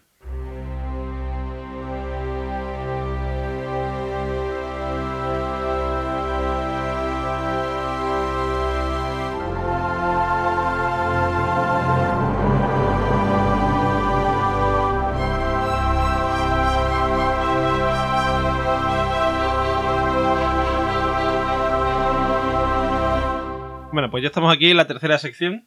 La sección de Juan, podríamos decir. Bueno, pero es, es la de los dos. Simplemente aquí voy a llevar yo la batuta, pero estamos los dos. ¿Qué batuta tiene Juan? ¿Qué batuta? pues, pues, pues aquí es, como siempre decimos, eh, para algo nos ha servido. Y eh, como hemos dicho, vamos a hablar de la contrapartida de Descartes. Eh, exacto, de Descartes. Descartes. Descartes o de Descartes. Pues eh, básicamente en el programa anterior hablamos un poco del racionalismo y de Descartes y cómo surge como crítica al escepticismo que, que, podía, que surge en la sociedad después de la guerra de los 30 años, bueno, durante la guerra de los 30 años, porque Descartes participa en ella, y cómo eh, al mismo Descartes, al mismo racionalismo, porque Descartes es el que lo comienza, pero luego vamos a tener a Leibniz, vamos a tener a unos cuantos más, es un momento que va a durar eh, bastantes años. Al mismo tiempo, poquito posterior eh, a Descartes, surge eh, el empirismo. Y surge en Inglaterra. Y es curioso cómo los dos van a tener la misma base, que es Aristóteles. Y que no se nos olvide que con Descartes o con Descartes eh, descubrimos lo, lo malo que es madrugar. Exacto. Porque el pobre, para una vez que madrugó, nos remitimos al programa anterior, le dio por morirse. Y luego no lo volvió a hacer, murió No, solo una vez. Solo una vez. sí. Solo una vez. Tenía esa costumbre de Descartes. Mm, La verdad que sí, de caja. Pues, eh, pues eso decía que, que, que van a partir los dos de la misma base, que es Aristóteles.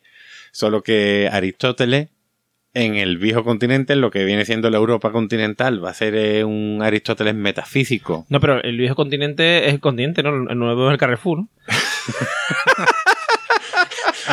Te- te- ya te estoy abriendo una ventana cultural y tú nada más que haces tirarle piedra. Perdón, perdón. Prosigue, prosigue usted, don Juan. Prosigue usted. Prosigue no, no, o sea, me has helado el cuerpo porque digo, seguro que, que Que él me a pata, decir- no, me tira pata. Y vamos a estar aquí 20 minutos debatiendo qué es viejo y qué es nuevo. que es viejo y que es nuevo, ¿no? Pero bueno, ya, ya- ya puedo ay, relajar el culete.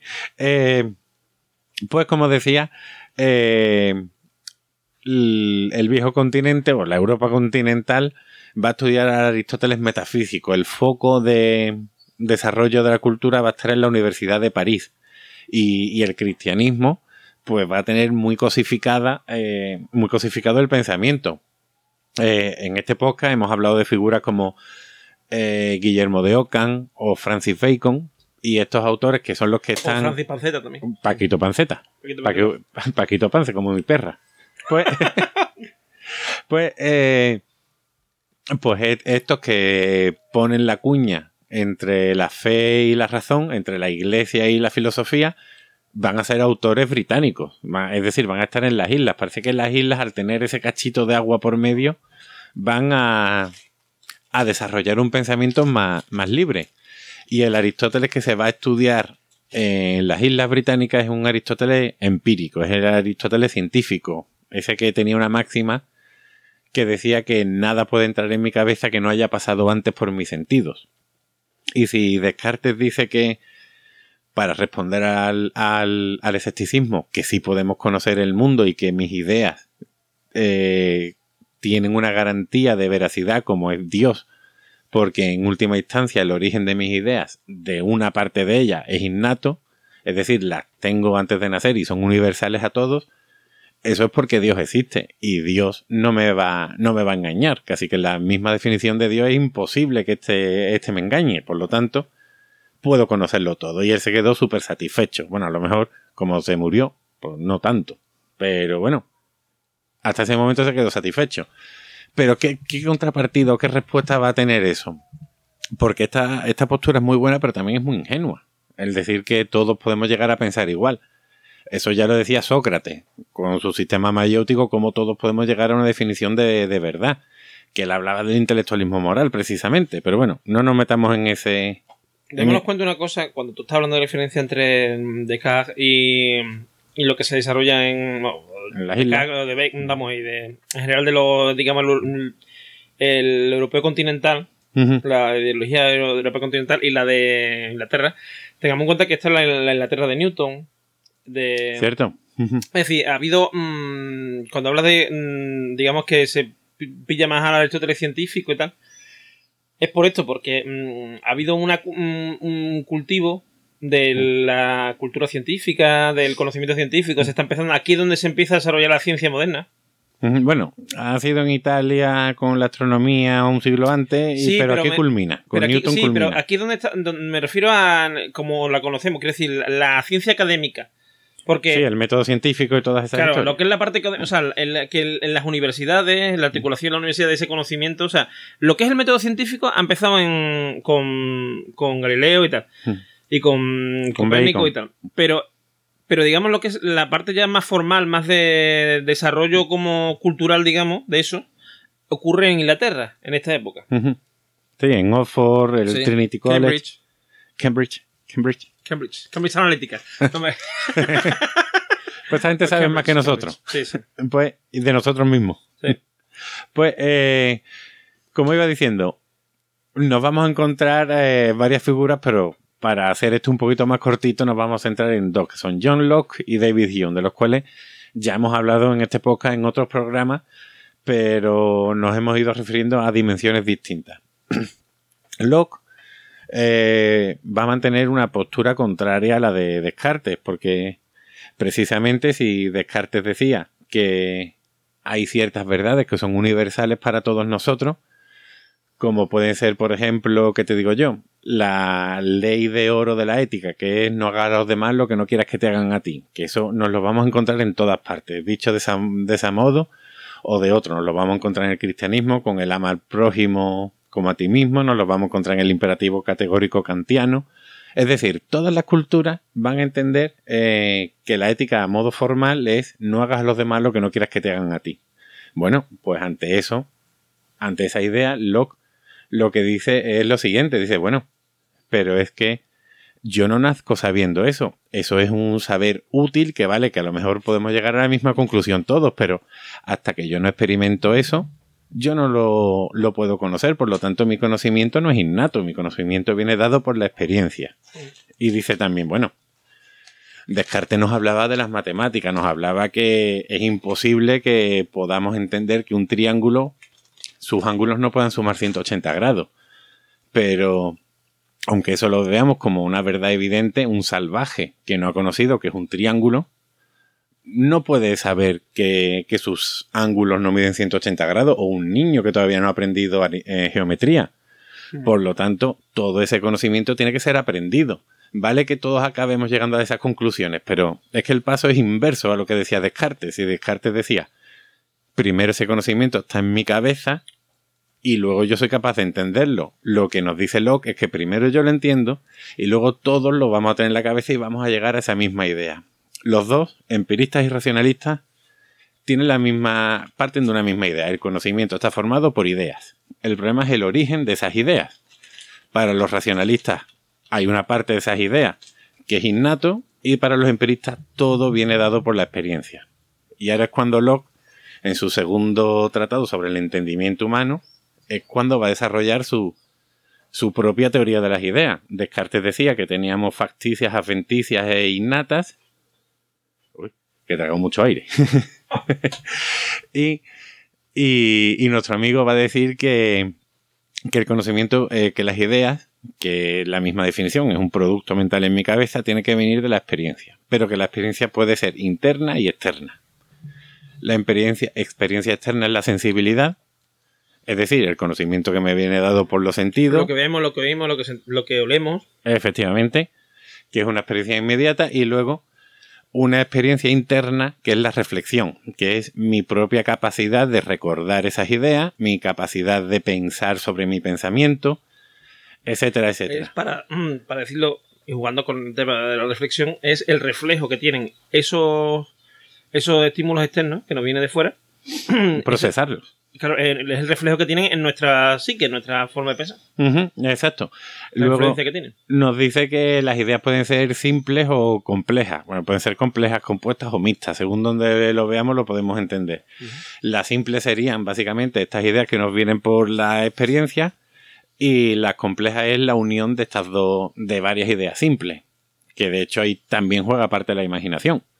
Yo puedo, ahí también se une un poco a Descartes, yo puedo pensar en un unicornio porque soy capaz de unir varias ideas. Pero, aunque yo no tenga una experiencia directa del unicornio, Acabas de recordar a César Romero. Un montón. Con lo del unicornio, lo de, sobre todo lo del unicornio y lo del. Exi- Existen los. Yo es que estaba ¿Cómo pensando en, en César, eh, pero el que hacía de Joker. No, No, no, Ese era César Romero, ¿no? César Romero se llamaba el actor, ¿no? Sí. Y el profesor también, ¿no? ¿No era Sí, también, ¿no? ¿Te acuerdas que decían. Eh, el, ¿Cómo era? El, El bolígrafo. No, el Minotauro. ¿Existe el Minotauro o no existe el Minotauro? ¿Te acuerdas de eso? ¿Está en tu cabeza? Existe en cuanto es un ser que podemos describir. Es un. es un. es mitad toro, mitad persona. Pero realmente ¿Existe? tú puedes ir andando por la calle, dar la vuelta a una esquina y encontrar un minotauro. ¿Eh? Eso es, me encantaba la revolución. Pues fíjate que eh, me he perdido un poquito, pero me recupero. Eso, sí que todo al final viene dado por la experiencia. Luego, para no alargarnos más, porque también vamos a hablar de David Hume, estas ideas mixtas eh, las hay de tres tipos, de relación, de modo o de ser. La, cosa se va complicando un poco, pero en definitiva, lo que nos está diciendo Locke, lo que nos dice el empirismo es que yo no puedo conocer nada, es decir, mi mente, o sea, yo cuando nazco soy como un lienzo en blanco y me voy pintando a medida que voy viviendo experiencias. No soy como Descartes que ya este lienzo ya trae algo impreso y luego yo lo puedo ir completando. Para andar un poquito más, porque las otras dos secciones han sido bastante largas, así que esta la estoy acortichando, eh, nos encontramos con David Hume, que es quien lleva al extremo el empirismo, y David Hume dice que lo que hay eh, son impresiones, que lo que nosotros tenemos son impresiones e ideas. Las ideas siguen siendo la misma definición, representación en mi mente de algo, ya sea real o ya sea imaginativo, ya sea un recuerdo, ya sea lo que sea. Bueno, evidentemente va a ser un recuerdo ahora en Hume y lo vamos a ver. Dice que las impresiones es la primera vez que yo entro en contacto con algo. Es decir, si yo veo una moto por primera vez, esa moto se me queda grabada en la cabeza. Es una impresión. Una imprenta lo que hace es eso, es, eh, yo qué sé, es plasmar o dejar constancia o sellar algo en, un papel. Pues eso se me queda grabado en la mente y ahora yo voy a tener ideas, que es el recuerdo de esa impresión que he tenido. Pero si nos damos cuenta, esa impresión me ha tenido que entrar por uno de los cinco sentidos. No puedo eh, haber creado de la nada, tengo que haberlo vivido antes. Entonces, esa va a ser la respuesta eh, por parte de Inglaterra a- al racionalismo cartesiano. Es decir, yo voy a conocer por la experiencia. Y por último, que eso ya lo podemos hablar en otro programa, va a llegar Kant y va a unir el racionalismo con el empirismo, creando el criticismo. El cantismo va a llegar. El kantismo, yes we can. Yes, we can. Yes, we can. Sí, sí. Pues, Y ya después va a llegar Nietzsche y van a crear el super perro. el perro El filosófico. El llegar Bueno. He ido dejando muchas cosas porque ya os he dicho, tra- traía más, pero como las dos sesiones anteriores han sido tan largas, porque bueno, también el Locke habla de, de los niños, de los salvajes, de enfermos mentales, de por qué no son capaces de llegar a las mismas conclusiones que se supone que tiene que llegar todo el mundo.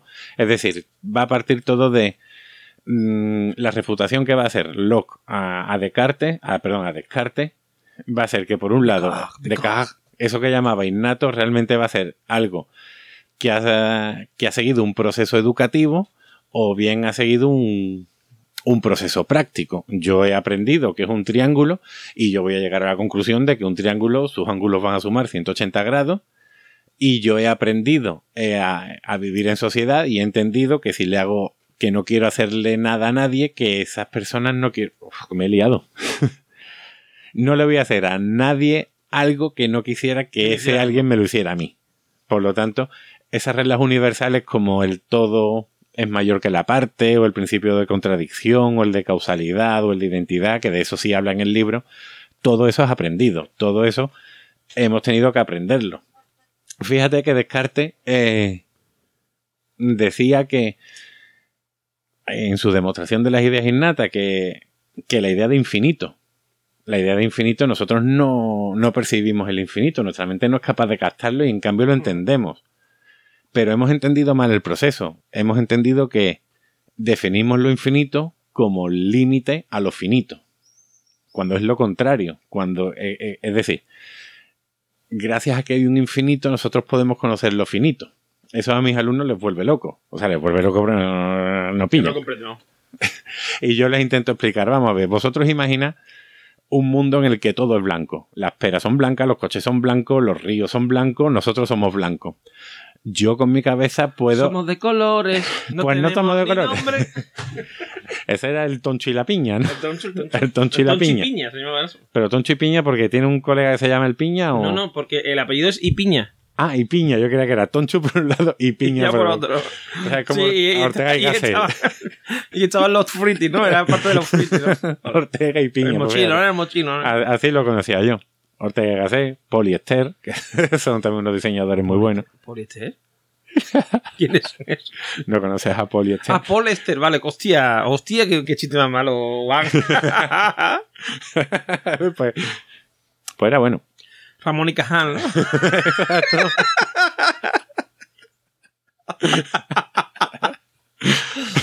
y Ortega y Gasset. Sí, después había un, un muy buen humorista que era Faimino y Cansado, que se me era el nombre compuesto. Que era- Era el nombre compuesto. Sí. Bueno, pues como yo iba diciendo, en este mundo en el que todo es blanco, yo con mi cabeza puedo imaginar un unicornio, pero voy a imaginar un unicornio blanco. La cosa es que de todo lo blanco yo no voy a poder sacar nada negro. Entonces, Ni de otro color. ni de otro color, porque yo puedo jugar con lo que tengo. Y como en este mundo todo es finito, todo es blanco, yo no podría sacar lo infinito, porque lo infinito es negro. Por eso Descartes dice que el proceso es al revés. En mi cabeza ya me han metido la idea de infinito, ya me han metido la idea de negro, y aunque yo viva en un mundo blanco, conozco lo negro, conozco que el infinito es una sucesión que no tiene ni principio ni final. Pero- No me lo rebata porque eso es Descartes. O sea, eso no lo digo yo, eso lo dijo No, Descartes. sí, sí, sí. Pero que, claro, pero que a Hume y, y tal le pueden decir a este hombre, a este buen hombre, a Descartes, que no tiene por qué ser así, porque yo, de igual que puedo, de, de- o sea, de la falta de- del, del todo, mm, puedo llegar a lo parcial, de lo parcial puedo llegar al todo, es decir, de lo finito. Si yo sé que hay cosas que tienen principio y final, puedo definir una cosa que no tenga ni principio ni final.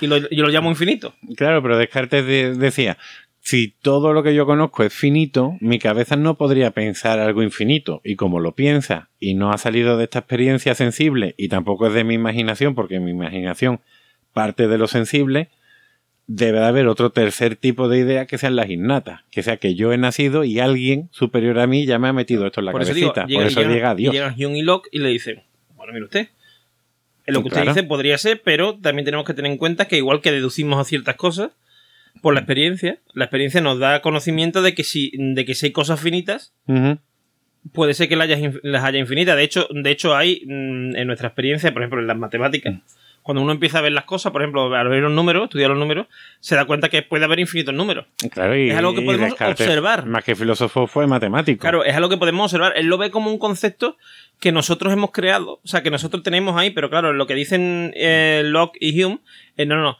no lo teníamos ahí. Nosotros lo hemos creado cuando lo hemos observado en los números o lo hemos observado en... Claro, esa es la refutación que se, Claro. que se le hace a Descartes por parte del empirismo. Porque Descartes al fin y al cabo da un salto de fe. Es decir, a partir del infinito juego mis cartas de tal modo que al final llego a Dios y Dios me demuestra que todo es verdad y que yo existo y soy un cuerpo y soy una mente. Pero bueno, estamos por el otro lado, estamos por los Hombre, si fuera Robocop sería eh, una mente, un cerebro, un corazón, un, un estómago y un brazo. Bueno, Un sería bracito, medio, un medio, pero todo policía. Todo policía. Bueno, de hecho la teoría del fantasma en la máquina podría ser la, la película Robocop, no, no lo hemos hablado. Algún día Mm. trataremos esa, esa teoría, eh, totalmente cartesiana.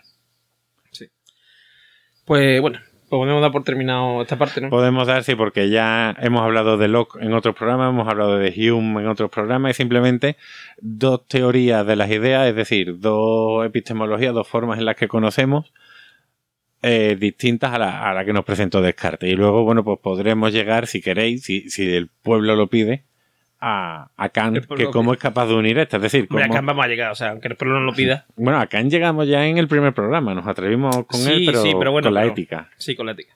Es decir, para que la gente se entienda, vamos a coger al Madrid, que es Descartes, al Barcelona, que es el empirismo, lo que Lo vamos a llevar a, a la Champions. y que- vamos a, a crear de los dos un equipo único. Es decir, de dos posturas totalmente enfrentadas, vamos a crear una. Una selección, vamos a hacer una Mm. selección europea. Y- Ha- Has visto que he utilizado ejemplos más conocidos, a decir Sevilla y el Betis. Que evidentemente el, son el Betis es conocidos. muy conocido, ¿eh? De hecho, fíjate, y el hoy Sevilla estaba, ahora, con, habiendo ganado tanta UEFA, y hoy estaba yo, bueno, este año va, la cosa ya va más regular. Pensando, digo, mira, la Sí, cuarta, la cuarta ley de Kepler es que en un recinto donde haya más de 5.000 personas, alguien va a llevar la camiseta del Betty. Eso es así. Vi, vi un tuit que decía, uno, seguro que el día del 1 de octubre, el día de las elecciones de Cataluña, va a ir alguien a votar con la camiseta del Betty. Y fueron. Y fue a votar con la camiseta del Betty. En San Fermín siempre hay con la camiseta del Betty. Seguro que cuando Obama fue presidente, todo el mundo en Washington, había uno con la camiseta del Hombre, Betty. también tengo una cosa, seguro. también hay otros equipos fuera Pero de menos. España que tienen la, la misma equipación. No, no, pero este es el Betty Betty. Creo que el, el Córdoba, el Córdoba de. Y el de aquí también de es verde y blanco. Ah, no, entonces el de aquí, pero no sé. Hay uno, pero yo sé que hay uno por ahí que es. Bueno, el Celtic de Glasgow es verde y blanco. Pero además con la misma franja, te quiero decir, hay uno que Mm. es que las mismas franjas tú las ves porque tú sabes que la, puede ser la blanca más grande, la verde Mm. más chica. Igual, la misma de, mm, la, vamos, la misma distribución Mm. de franja y tal que el Betis, pues igual. eh, había por ahí un equipo, me parece, un hispanoamericano que, que la tenía. Pero no, este es el Betty. Mm. No tenía el escudo, claro, del Betis. Claro, esto es como en la película Troll 2. Que uno de los protagonistas llevaba una gorra del Betty. Que decía yo, pero esto es del Betty. ¿Roldo? Troll 2. Ah, pues no, esto Ah, esa es ochentera cutre. y llevó De una, y una, gorra del Betty. Lo que faltaba yo por. De hecho, fíjate, si te metes en YouTube, y pones YouTube. la peor escena de muerte, no sé qué, es de Troll 2, de un tío con gafitas y dice, no, van a comerme, o algo así. Pues- no, pero la peor escena de muerte o la mejor de bueno, es- así se llama, Es de ¿verdad? una No es la que digo es de una película hindú que se ve un tío que lo mata. Tú ese vídeo lo has visto seguro. Un tío que lo mata, una señora lo mata con una pistola y se ve el tío. ¡Ah! Sí, sí, que la tía le da así en plan karate, están como en una habitación de hotel o algo Sí, así. sí, sí, sí. Y el tío le dispara y cada vez que. ¡Ah! El tío se, se revuelca sobre la cama de tres o cuatro veces, se vuelve a levantar, le vuelve a disparar. Sí, sí. Bueno, porque todo es subjetivo, ¿lo ves? Mira, aquí llegamos a una cosa, si esto fuera una sociedad socrática, todo el mundo llegaría a la misma conclusión de que la misma escena de muerte es la misma, o sea, todos coincidiríamos en lo mismo, Sí. pero me da a mí que esto es la sociedad muy relativista, que Pues también es bueno, ¿eh? Es buena, Bueno, que es pues, lo que decía Bátimo cuando hablaba de muchos medios de comunicación, sociedad cristalina, y con esto yo creo que ya hilando fino, podemos ir terminando. No sin antes, por supuesto, recordaros que tenemos nuestro grupo de Telegram, que por favor meteros ahí. está on fire, ya Está casi fire. llegamos a los 500 Sí, sí, los 500 mensajes, mensajes. Eh, por cierto, tenemos de una de nuestras más activas miembros del canal, que además nos saluda todos los días con una, un emoticono un de descarte. de este de descarte. Descarte con- eh, si queréis verlo tendréis que entrar en el Claro, canal. tendréis que entrar. Eh, que es Silvi. Pues Silvi nos, nos envió una de comentarios. Nos ha enviado en realidad dos. Uno que nos lo envió para el- hace dos programas que dijimos que lo íbamos a poner en este y lo vamos a poner ahora va a sonar. Y, eh, y después otro más de cuatro minutos. Vale, que ella misma me dijo ayer, mira, déjalo, no lo pongáis por cuatro minutos con mucha tela. Ah, como que no, no, no, no, hay que ponerlo. Hay que bueno, no puede. Eh, vamos a poner los dos audios de, de Silvia ahora. Que además hay que decir que también es podcaster, que además a la Sí, gente sí, le sonará la voz. Sí, ahora vamos, vamos a escucharlo y ahora seguimos despidiéndonos. Hola, soy Silvi y este es mi primer audio comentario para vosotros. Deciros que este episodio me ha encantado, re entretenido, súper didáctico como siempre, aunque debo reconocer que el momento divague con Will Smith estuvo sublime. Juan, Juan, eh, maravilloso. Pronunciando Clinton, bueno, lo mío es castellanizado, pero lo tuyo fue, vamos, para enmarcar. Las risas de Eduardo, Eh, me encantan, me encantan, me gustan mucho. Ya saben que soy una, una oyente fiel. Así que sigan adelante, que yo ahí estaré escuchándoles y, como siempre muy, muy didáctico. Lo que sí, eh, me gustaría que algún otro programa em, profundicen más el tema del materialismo histórico, que es un tema que me interesa. Eh, a ver, porque lo estudié en algún, en algún momento. Pero por lo demás, encantador todo. Eh, les mando un abrazo grande a los dos y sigan así. Juan, lo tuyo maravilloso. Hola, soy Silvi49 Dama y este es mi audio comentario para Pienso Luego, ya tú sabes, referente al último podcast que habéis hecho comentando delitos y faltas de Woody Allen y también comentando eh, sobre Descartes o Descartes o Descartes o como le queramos llamar.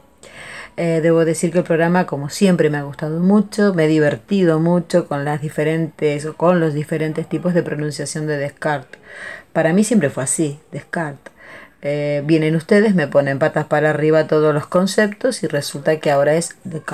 Bueno, muy gracioso todo, muy, muy, como siempre, me he reído muchísimo.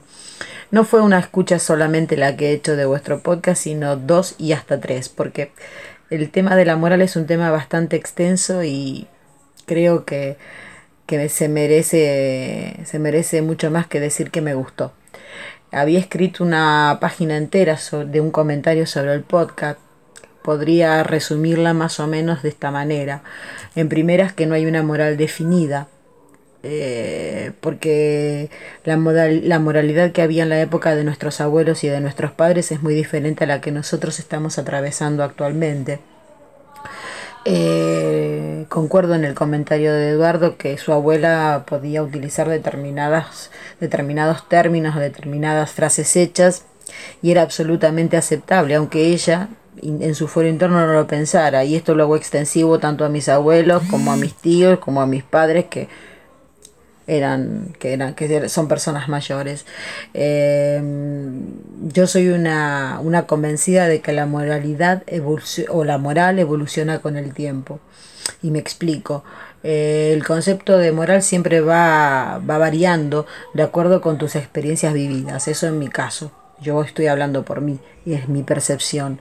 Eh, no se puede desde mi punto de vista tener una moral férrea eh, porque hay diversos acontecimientos a lo largo de tu vida que hacen que ese concepto vaya cambiando, vaya mutando. Eh, yo soy una auténtica convencida de ello y me pongo y me pongo de ejemplo porque yo a los 20, a los 30, a los 40 pensaba de forma muy diferente. Tengo una escala de valores determinada, eh, no soy una persona de cambiar, pero sí de modificar, sí de modificar eh, ¿Por qué? Porque no me puedo mantener pensando lo mismo que hace 30 años atrás. Tengo que mostrar mi evolución. Así que yo siempre pienso que la moral es algo vivo y que además eh, en base a la experiencia de vida que tiene cada uno es lo que va a ir es lo que va a ir aplicando mientras transcurre la vida. Una situación que hace 30 años me parecía absolutamente injusta o me parecía incorrecta, por decirlo de alguna manera, ahora encuentro con que no. ¿Por qué? Porque justamente eh, mi vida ha cambiado de muchas maneras y entonces una situación que yo la veía de una forma, ahora la, ahora la veo de otra. Así que eso entiendo yo. Y por lo demás, como dije al principio, me ha encantado, me divierto mucho con vosotros y el, el momento el momento Loreto, que sin venir a que sin venir que sin venir a cuento eh, nos enteramos que tuvo una, una serie de, de acontecimientos en su vida, la nombraron madrina del programa, Juan pidió un Twitter para confirmar que los estaba escuchando, lo cual me pareció absolutamente gracioso. Y bueno, para terminar, les dejo un abrazo a los dos. Eh, voy a repetir la frase de mi anterior audio comentario. Eh, Juan, lo tuyo maravilloso, explicándonos ahí lo de, lo de Descartes o Descartes, como les guste decir. Eh, y un poquito para los que no hemos estudiado filosofía, pero que nos, que nos encanta escucharlos a vosotros eh, estos programas tan didácticos. Eh, chicos, les mando un abrazo enorme, eh, Edu como siempre brillante y Juan, lo tuyo, maravilloso. Hasta el, hasta el próximo podcast, chicos. Bueno, pues estos eran los audios de, de Silvi. a mí me ha salido una lagrimilla. Sí, sí, ha sido Como las fundas de guitarra. Porque menciona mucho aquí a Juan, Silvi. Y, hombre, decir sobre lo que, lo que comenta ella sobre la moral y la ética y tal, que es verdad que cambia mucho la percepción que uno tiene, sobre todo de la moral, porque claro, como hemos dicho, eh, si uno busca, por ejemplo, diferencia entre moral y ética en, Google, hmm. principalmente a grandes rasgos, eh, lo que te lo que vas a ver es que la moral es algo más social, más de la sociedad, más una decisión social de lo que lo bueno y lo que es bueno y malo según la sociedad y la ética es más una elección personal. Mm. Bueno, eh, sí, eh, también discutimos sobre esto en el programa sí, de... Sí, sí, pero, pero bueno, lo que digo lo que sale si buscas... Sí. Vale, pues, eh, entonces... Del nombre de la rosa, por sí. entonces, la, evidentemente, la moral, la moral de la sociedad va cambiando con el tiempo. Mm. Con lo cual, la nuestra también. Y nuestra ética cambia también con el tiempo con nuestras experiencias, ¿vale? Yo qué sé, yo por ejemplo puedo considerar que el adulterio es muy malo, es algo pésimo hasta que yo lo cometo. O Claro, lo comete alguien, Eso es relativito. O sea, es relativo. O lo comete. o lo comete alguien, por ejemplo, eh, eh, Yo alguien de soy mi de- familia. muy de Clinton, muy de Clinton. Y cuando ejemplo. Clinton comete, dice, oye, pues tampoco es para tanto, ¿no? Pues por tanto, no es una cosa, no es una cosa tan mala, es un buen presidente, está haciendo un buen papel, por, mm, está poniendo a América. Pues, coño, está- eh, Clinton eh, fue. Clinton, Clinton. Eh, está, estaba considerado, o sea, tenía la mejor aceptación, un 70% de la mejor aceptación después de, de cualquier presidente Mm. después de la Segunda Guerra Mundial. Fue O sea, el presidente número 42 de los Estados Unidos de América. Sí. y el, y el presidente más joven en, eh, en su momento y el también el gobernador de Arkansas más joven, Eh, con 32 añitos. fíjate. Se nota que me está ¿Qué has hecho tú con 32 años? Pues yo no- nada, Pues, o sea, pues Spielberg ya tenía un Oscar. sí, nada, yo nada, yo mm, hacer reserva en la RF. Pero me poco más. Espiro ya tener un Oscar y este hombre era gobernador de Arkansas, o sea, Eh, fíjate. Bueno, pero bueno. Kino. además los dos son oyentes nuestros, casualmente. Claro, casualmente, casualmente, casualmente. Pues eso, pues, claro, el, todo esto va cambiando con el tiempo. Es una percepción. Claro, la, la ética es la ciencia que estudia el bien. Sí, Es el concepto de bien. Y luego la moral es la aplicación. social, pero, pero siempre la moral tiene un punto de vista más social. La ética es un Claro, punto de porque vista es la más. que va cambiando más. Claro, la, la ética tiene un punto de vista más social y más personal en el sentido de que quien tiene que aplicar la ética es uno mismo. Porque al ser un estudio, o sea, es decir, eh, por ejemplo, es la, misma, es la diferencia entre medicina y salud pública. Eh, es decir, la medicina es algo que se ejerce a, a- a la persona O más bien la medicina es el estudio. Sí, el estudio, el estudio y los tratamientos que se le dan a una de- persona, ¿vale? Una persona en concreto. Por ejemplo, mm, si yo eh, tengo una enfermedad, pues me la tratan a mí y me la trata la medicina, ¿vale? Y la salud pública es algo que está ahí, que tiene relación con la medicina, pero que es más de la sociedad, del, del gobierno en este caso, que es, mm, por ejemplo, las, vacu- las vacunaciones, el... Sí, el- la ética es la ciencia y las acciones son las morales. Mm, Sí, exactamente. Y, claro, y van cuando- cambiando. Y cuando uno y cuando uno habla, por ejemplo, del eh, deberías mejor, deberías cuidar tu salud, no deberías cuidar tu medicina, ¿vale? Ujú. A ver, eh, se puede hablar de tu moral, pero también se puede, eh, en este caso es un poco distinto porque se puede hablar también de cuidar tu ética, de tu moral. Pero, mm, hay para algunas cosas, o sea, son términos similares, similares, pero tienen diferencias. Sobre todo la principal diferencia es que la, la moral es más social, más de la aplicación social de, esto, y la ética es más eh, formal. Más Claro, es que la ética es una rama de la filosofía que se encarga de, de una parcela que en este caso es el estudio del bien. Y, y, ya y de las la moral, aplicaciones. y de la moral, por tanto. Claro, y la moral es como que, que nace de la ética, es sí. la aplicación. Y ya el concepto de bien y mal va cambiando con el tiempo, con las épocas, con todo. Claro. Sí, pero Y en una y, misma claro, y época. la, y la ti ética cambia. lo que estudia, y la ética lo que estudia es el denominador común que tienen el bien y el mal a lo largo del tiempo. Es decir, ¿qué es lo realmente malo, lo realmente, lo objetivamente bueno y lo objetivamente malo? Por ejemplo, el matar, el robar, el, el ir en contra de la voluntad ajena, por ejemplo, son Sí, cosas bueno, claro, malas que ya se hablarían de éticas materiales y formales. Sí. Las materiales son las que persiguen un fin concreto. Es decir, el bien es la felicidad, el bien es el placer, el bien es el amor, el bien es la justicia. Y luego está la formal, que sería el estudio en sí. De, Sí. eh, eh, bueno, esa es una diferencia que, que puso Kant para decir los demás te han equivocado, yo estaba bien. ¿Qué dijo Ya Nietzsche? hablaremos en otro programa. ¿Qué di- Eso lo dijo Kant y Nietzsche. Y ¿Has dicho? claro, wow, wow, ¿Dije algo? wow. Pero pues nada, pues eso. Eh, recordaros que nos tenéis en Twitter, como siempre, en Pienso Luego Ya, y también en pienso luego ya arroba gmail.com. Eh, por favor, no nos mandéis tantos emails. Por favor, Por favor, eh, estamos por favor. saturados. Estamos saturados, Limitarlo a lo mejor a dos al día. Exactamente. y eh, en cuanto a iTunes, recordad que estamos ahí. Por favor, si alguien tiene ahí el auto abierto y tal, o el- el- la aplicación Apple Podcast, pues por favor que nos peguen ahí un vistazo y nos dejen una, una, una contraseña, iba a decir, una Bueno, que reseña. nos den una contraseña.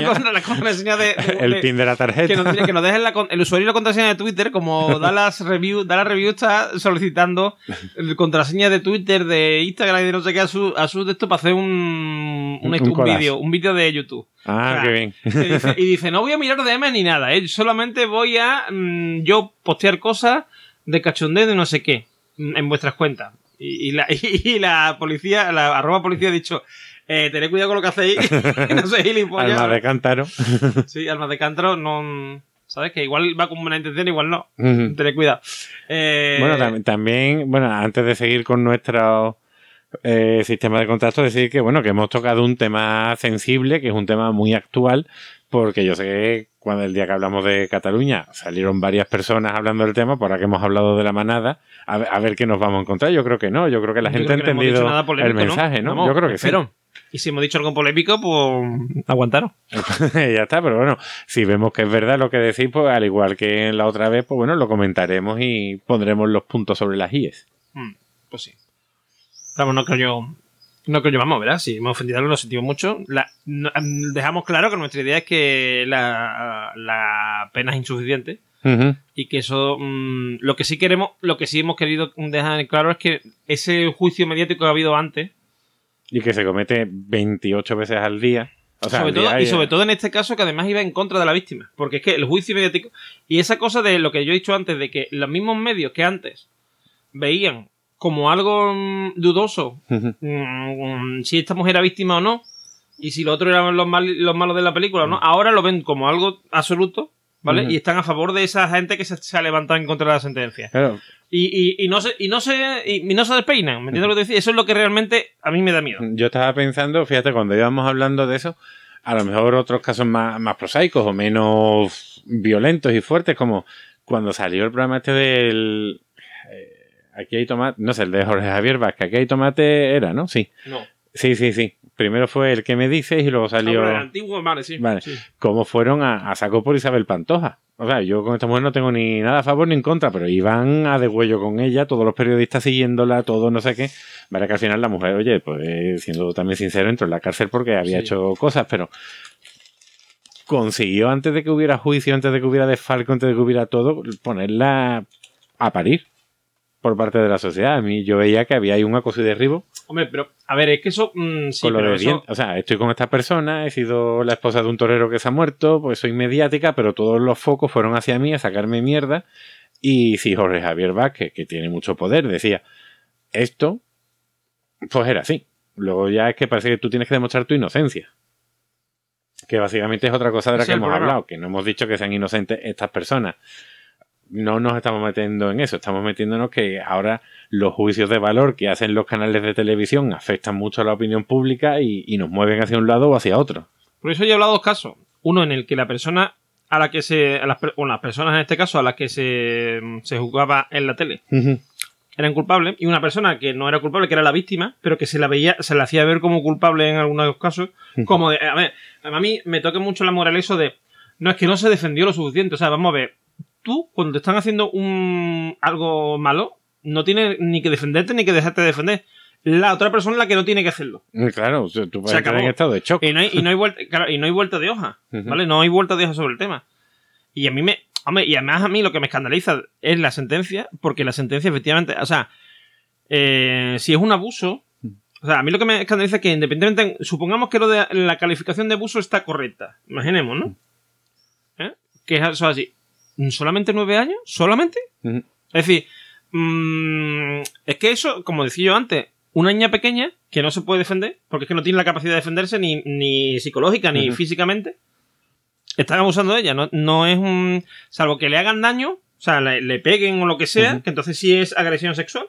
Pero si no le hacen daño, nada más que es mm, eh, abusar, o sea, mm, tener relaciones sexuales con ella, entonces es un abuso. Hostia, nueve años nada más, pues qué bien, ¿no? O sea, qué fresquito, todo, ¿no? que en cinco años está ya en la calle. Claro, es que, o sea, mm, eso tiene que subir y sobre todo si, y además que sea un agravante, por ejemplo, que sea con menores y tal y cual. Eso no puede ser tan fácil, quiero decir, es que, mm, no sé, a mí me, me toca mucho amor a esas cosas, ¿vale? Ujú. En serio. Por eso que se cambien las leyes, pero bueno. Lo, no sé, bueno, que va- no, no vamos a hablar más del tema. Vamos a despedirnos, llevamos ya aquí dos horas y Sí. pico y Sí, esto sí. va- vamos a retomar otra vez lo que hemos dicho. Pues sí, pues nada, nos despedimos, nos dejamos aquí otra vez más y volveremos pronto, esperamos en un mes estar por aquí, ¿no? Sí, sí, estaremos pronto. Ya mis alumnos que se vayan a hacer actividad con mi besito en la frente y ya tener yo más tiempo. Tu besito en la frente. Pues, pero un besito ¿Seguro que no más que filosófico. en la frente? Por supuesto, y casto y puro. Vale, vale. Menos mal, menos mal, me deja más tranquilo.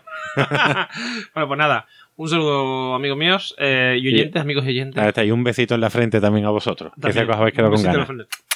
Ay, ay, adiós. Ay, cógelo ahí. Manos en pleno Partenón. Sin codificar. Todos pensaban que era una pavada.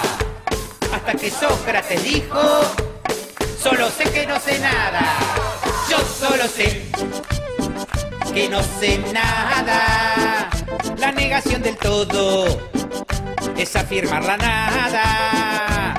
Yo solo sé que no sé nada. Yo solo sé que pintó la reflexión. Esta es la cumbia de la filosofía, que en el griego significa amor por la sabiduría. Filósofos del mundo la bailan sin parar. Aristóteles con palmas no paraba de pensar. El silogismo es por definición dos proposiciones y una conclusión. Lucha de clases, dialéctica materialista, eran los pilares de la teoría marxista. Particular a general, es método inductivo, de general a particular. Es método deductivo. Yo solo sé que no sé nada. La negación del todo es afirmar la nada. Yo solo sé que no sé nada. Yo solo sé que pintó la reflexión. Y Billy, ¿te cabió o no te cabió? Y si no te cabió, anda a estudiar como nosotros, corto de letra y filosofía. Exclusivo. Sin codificar.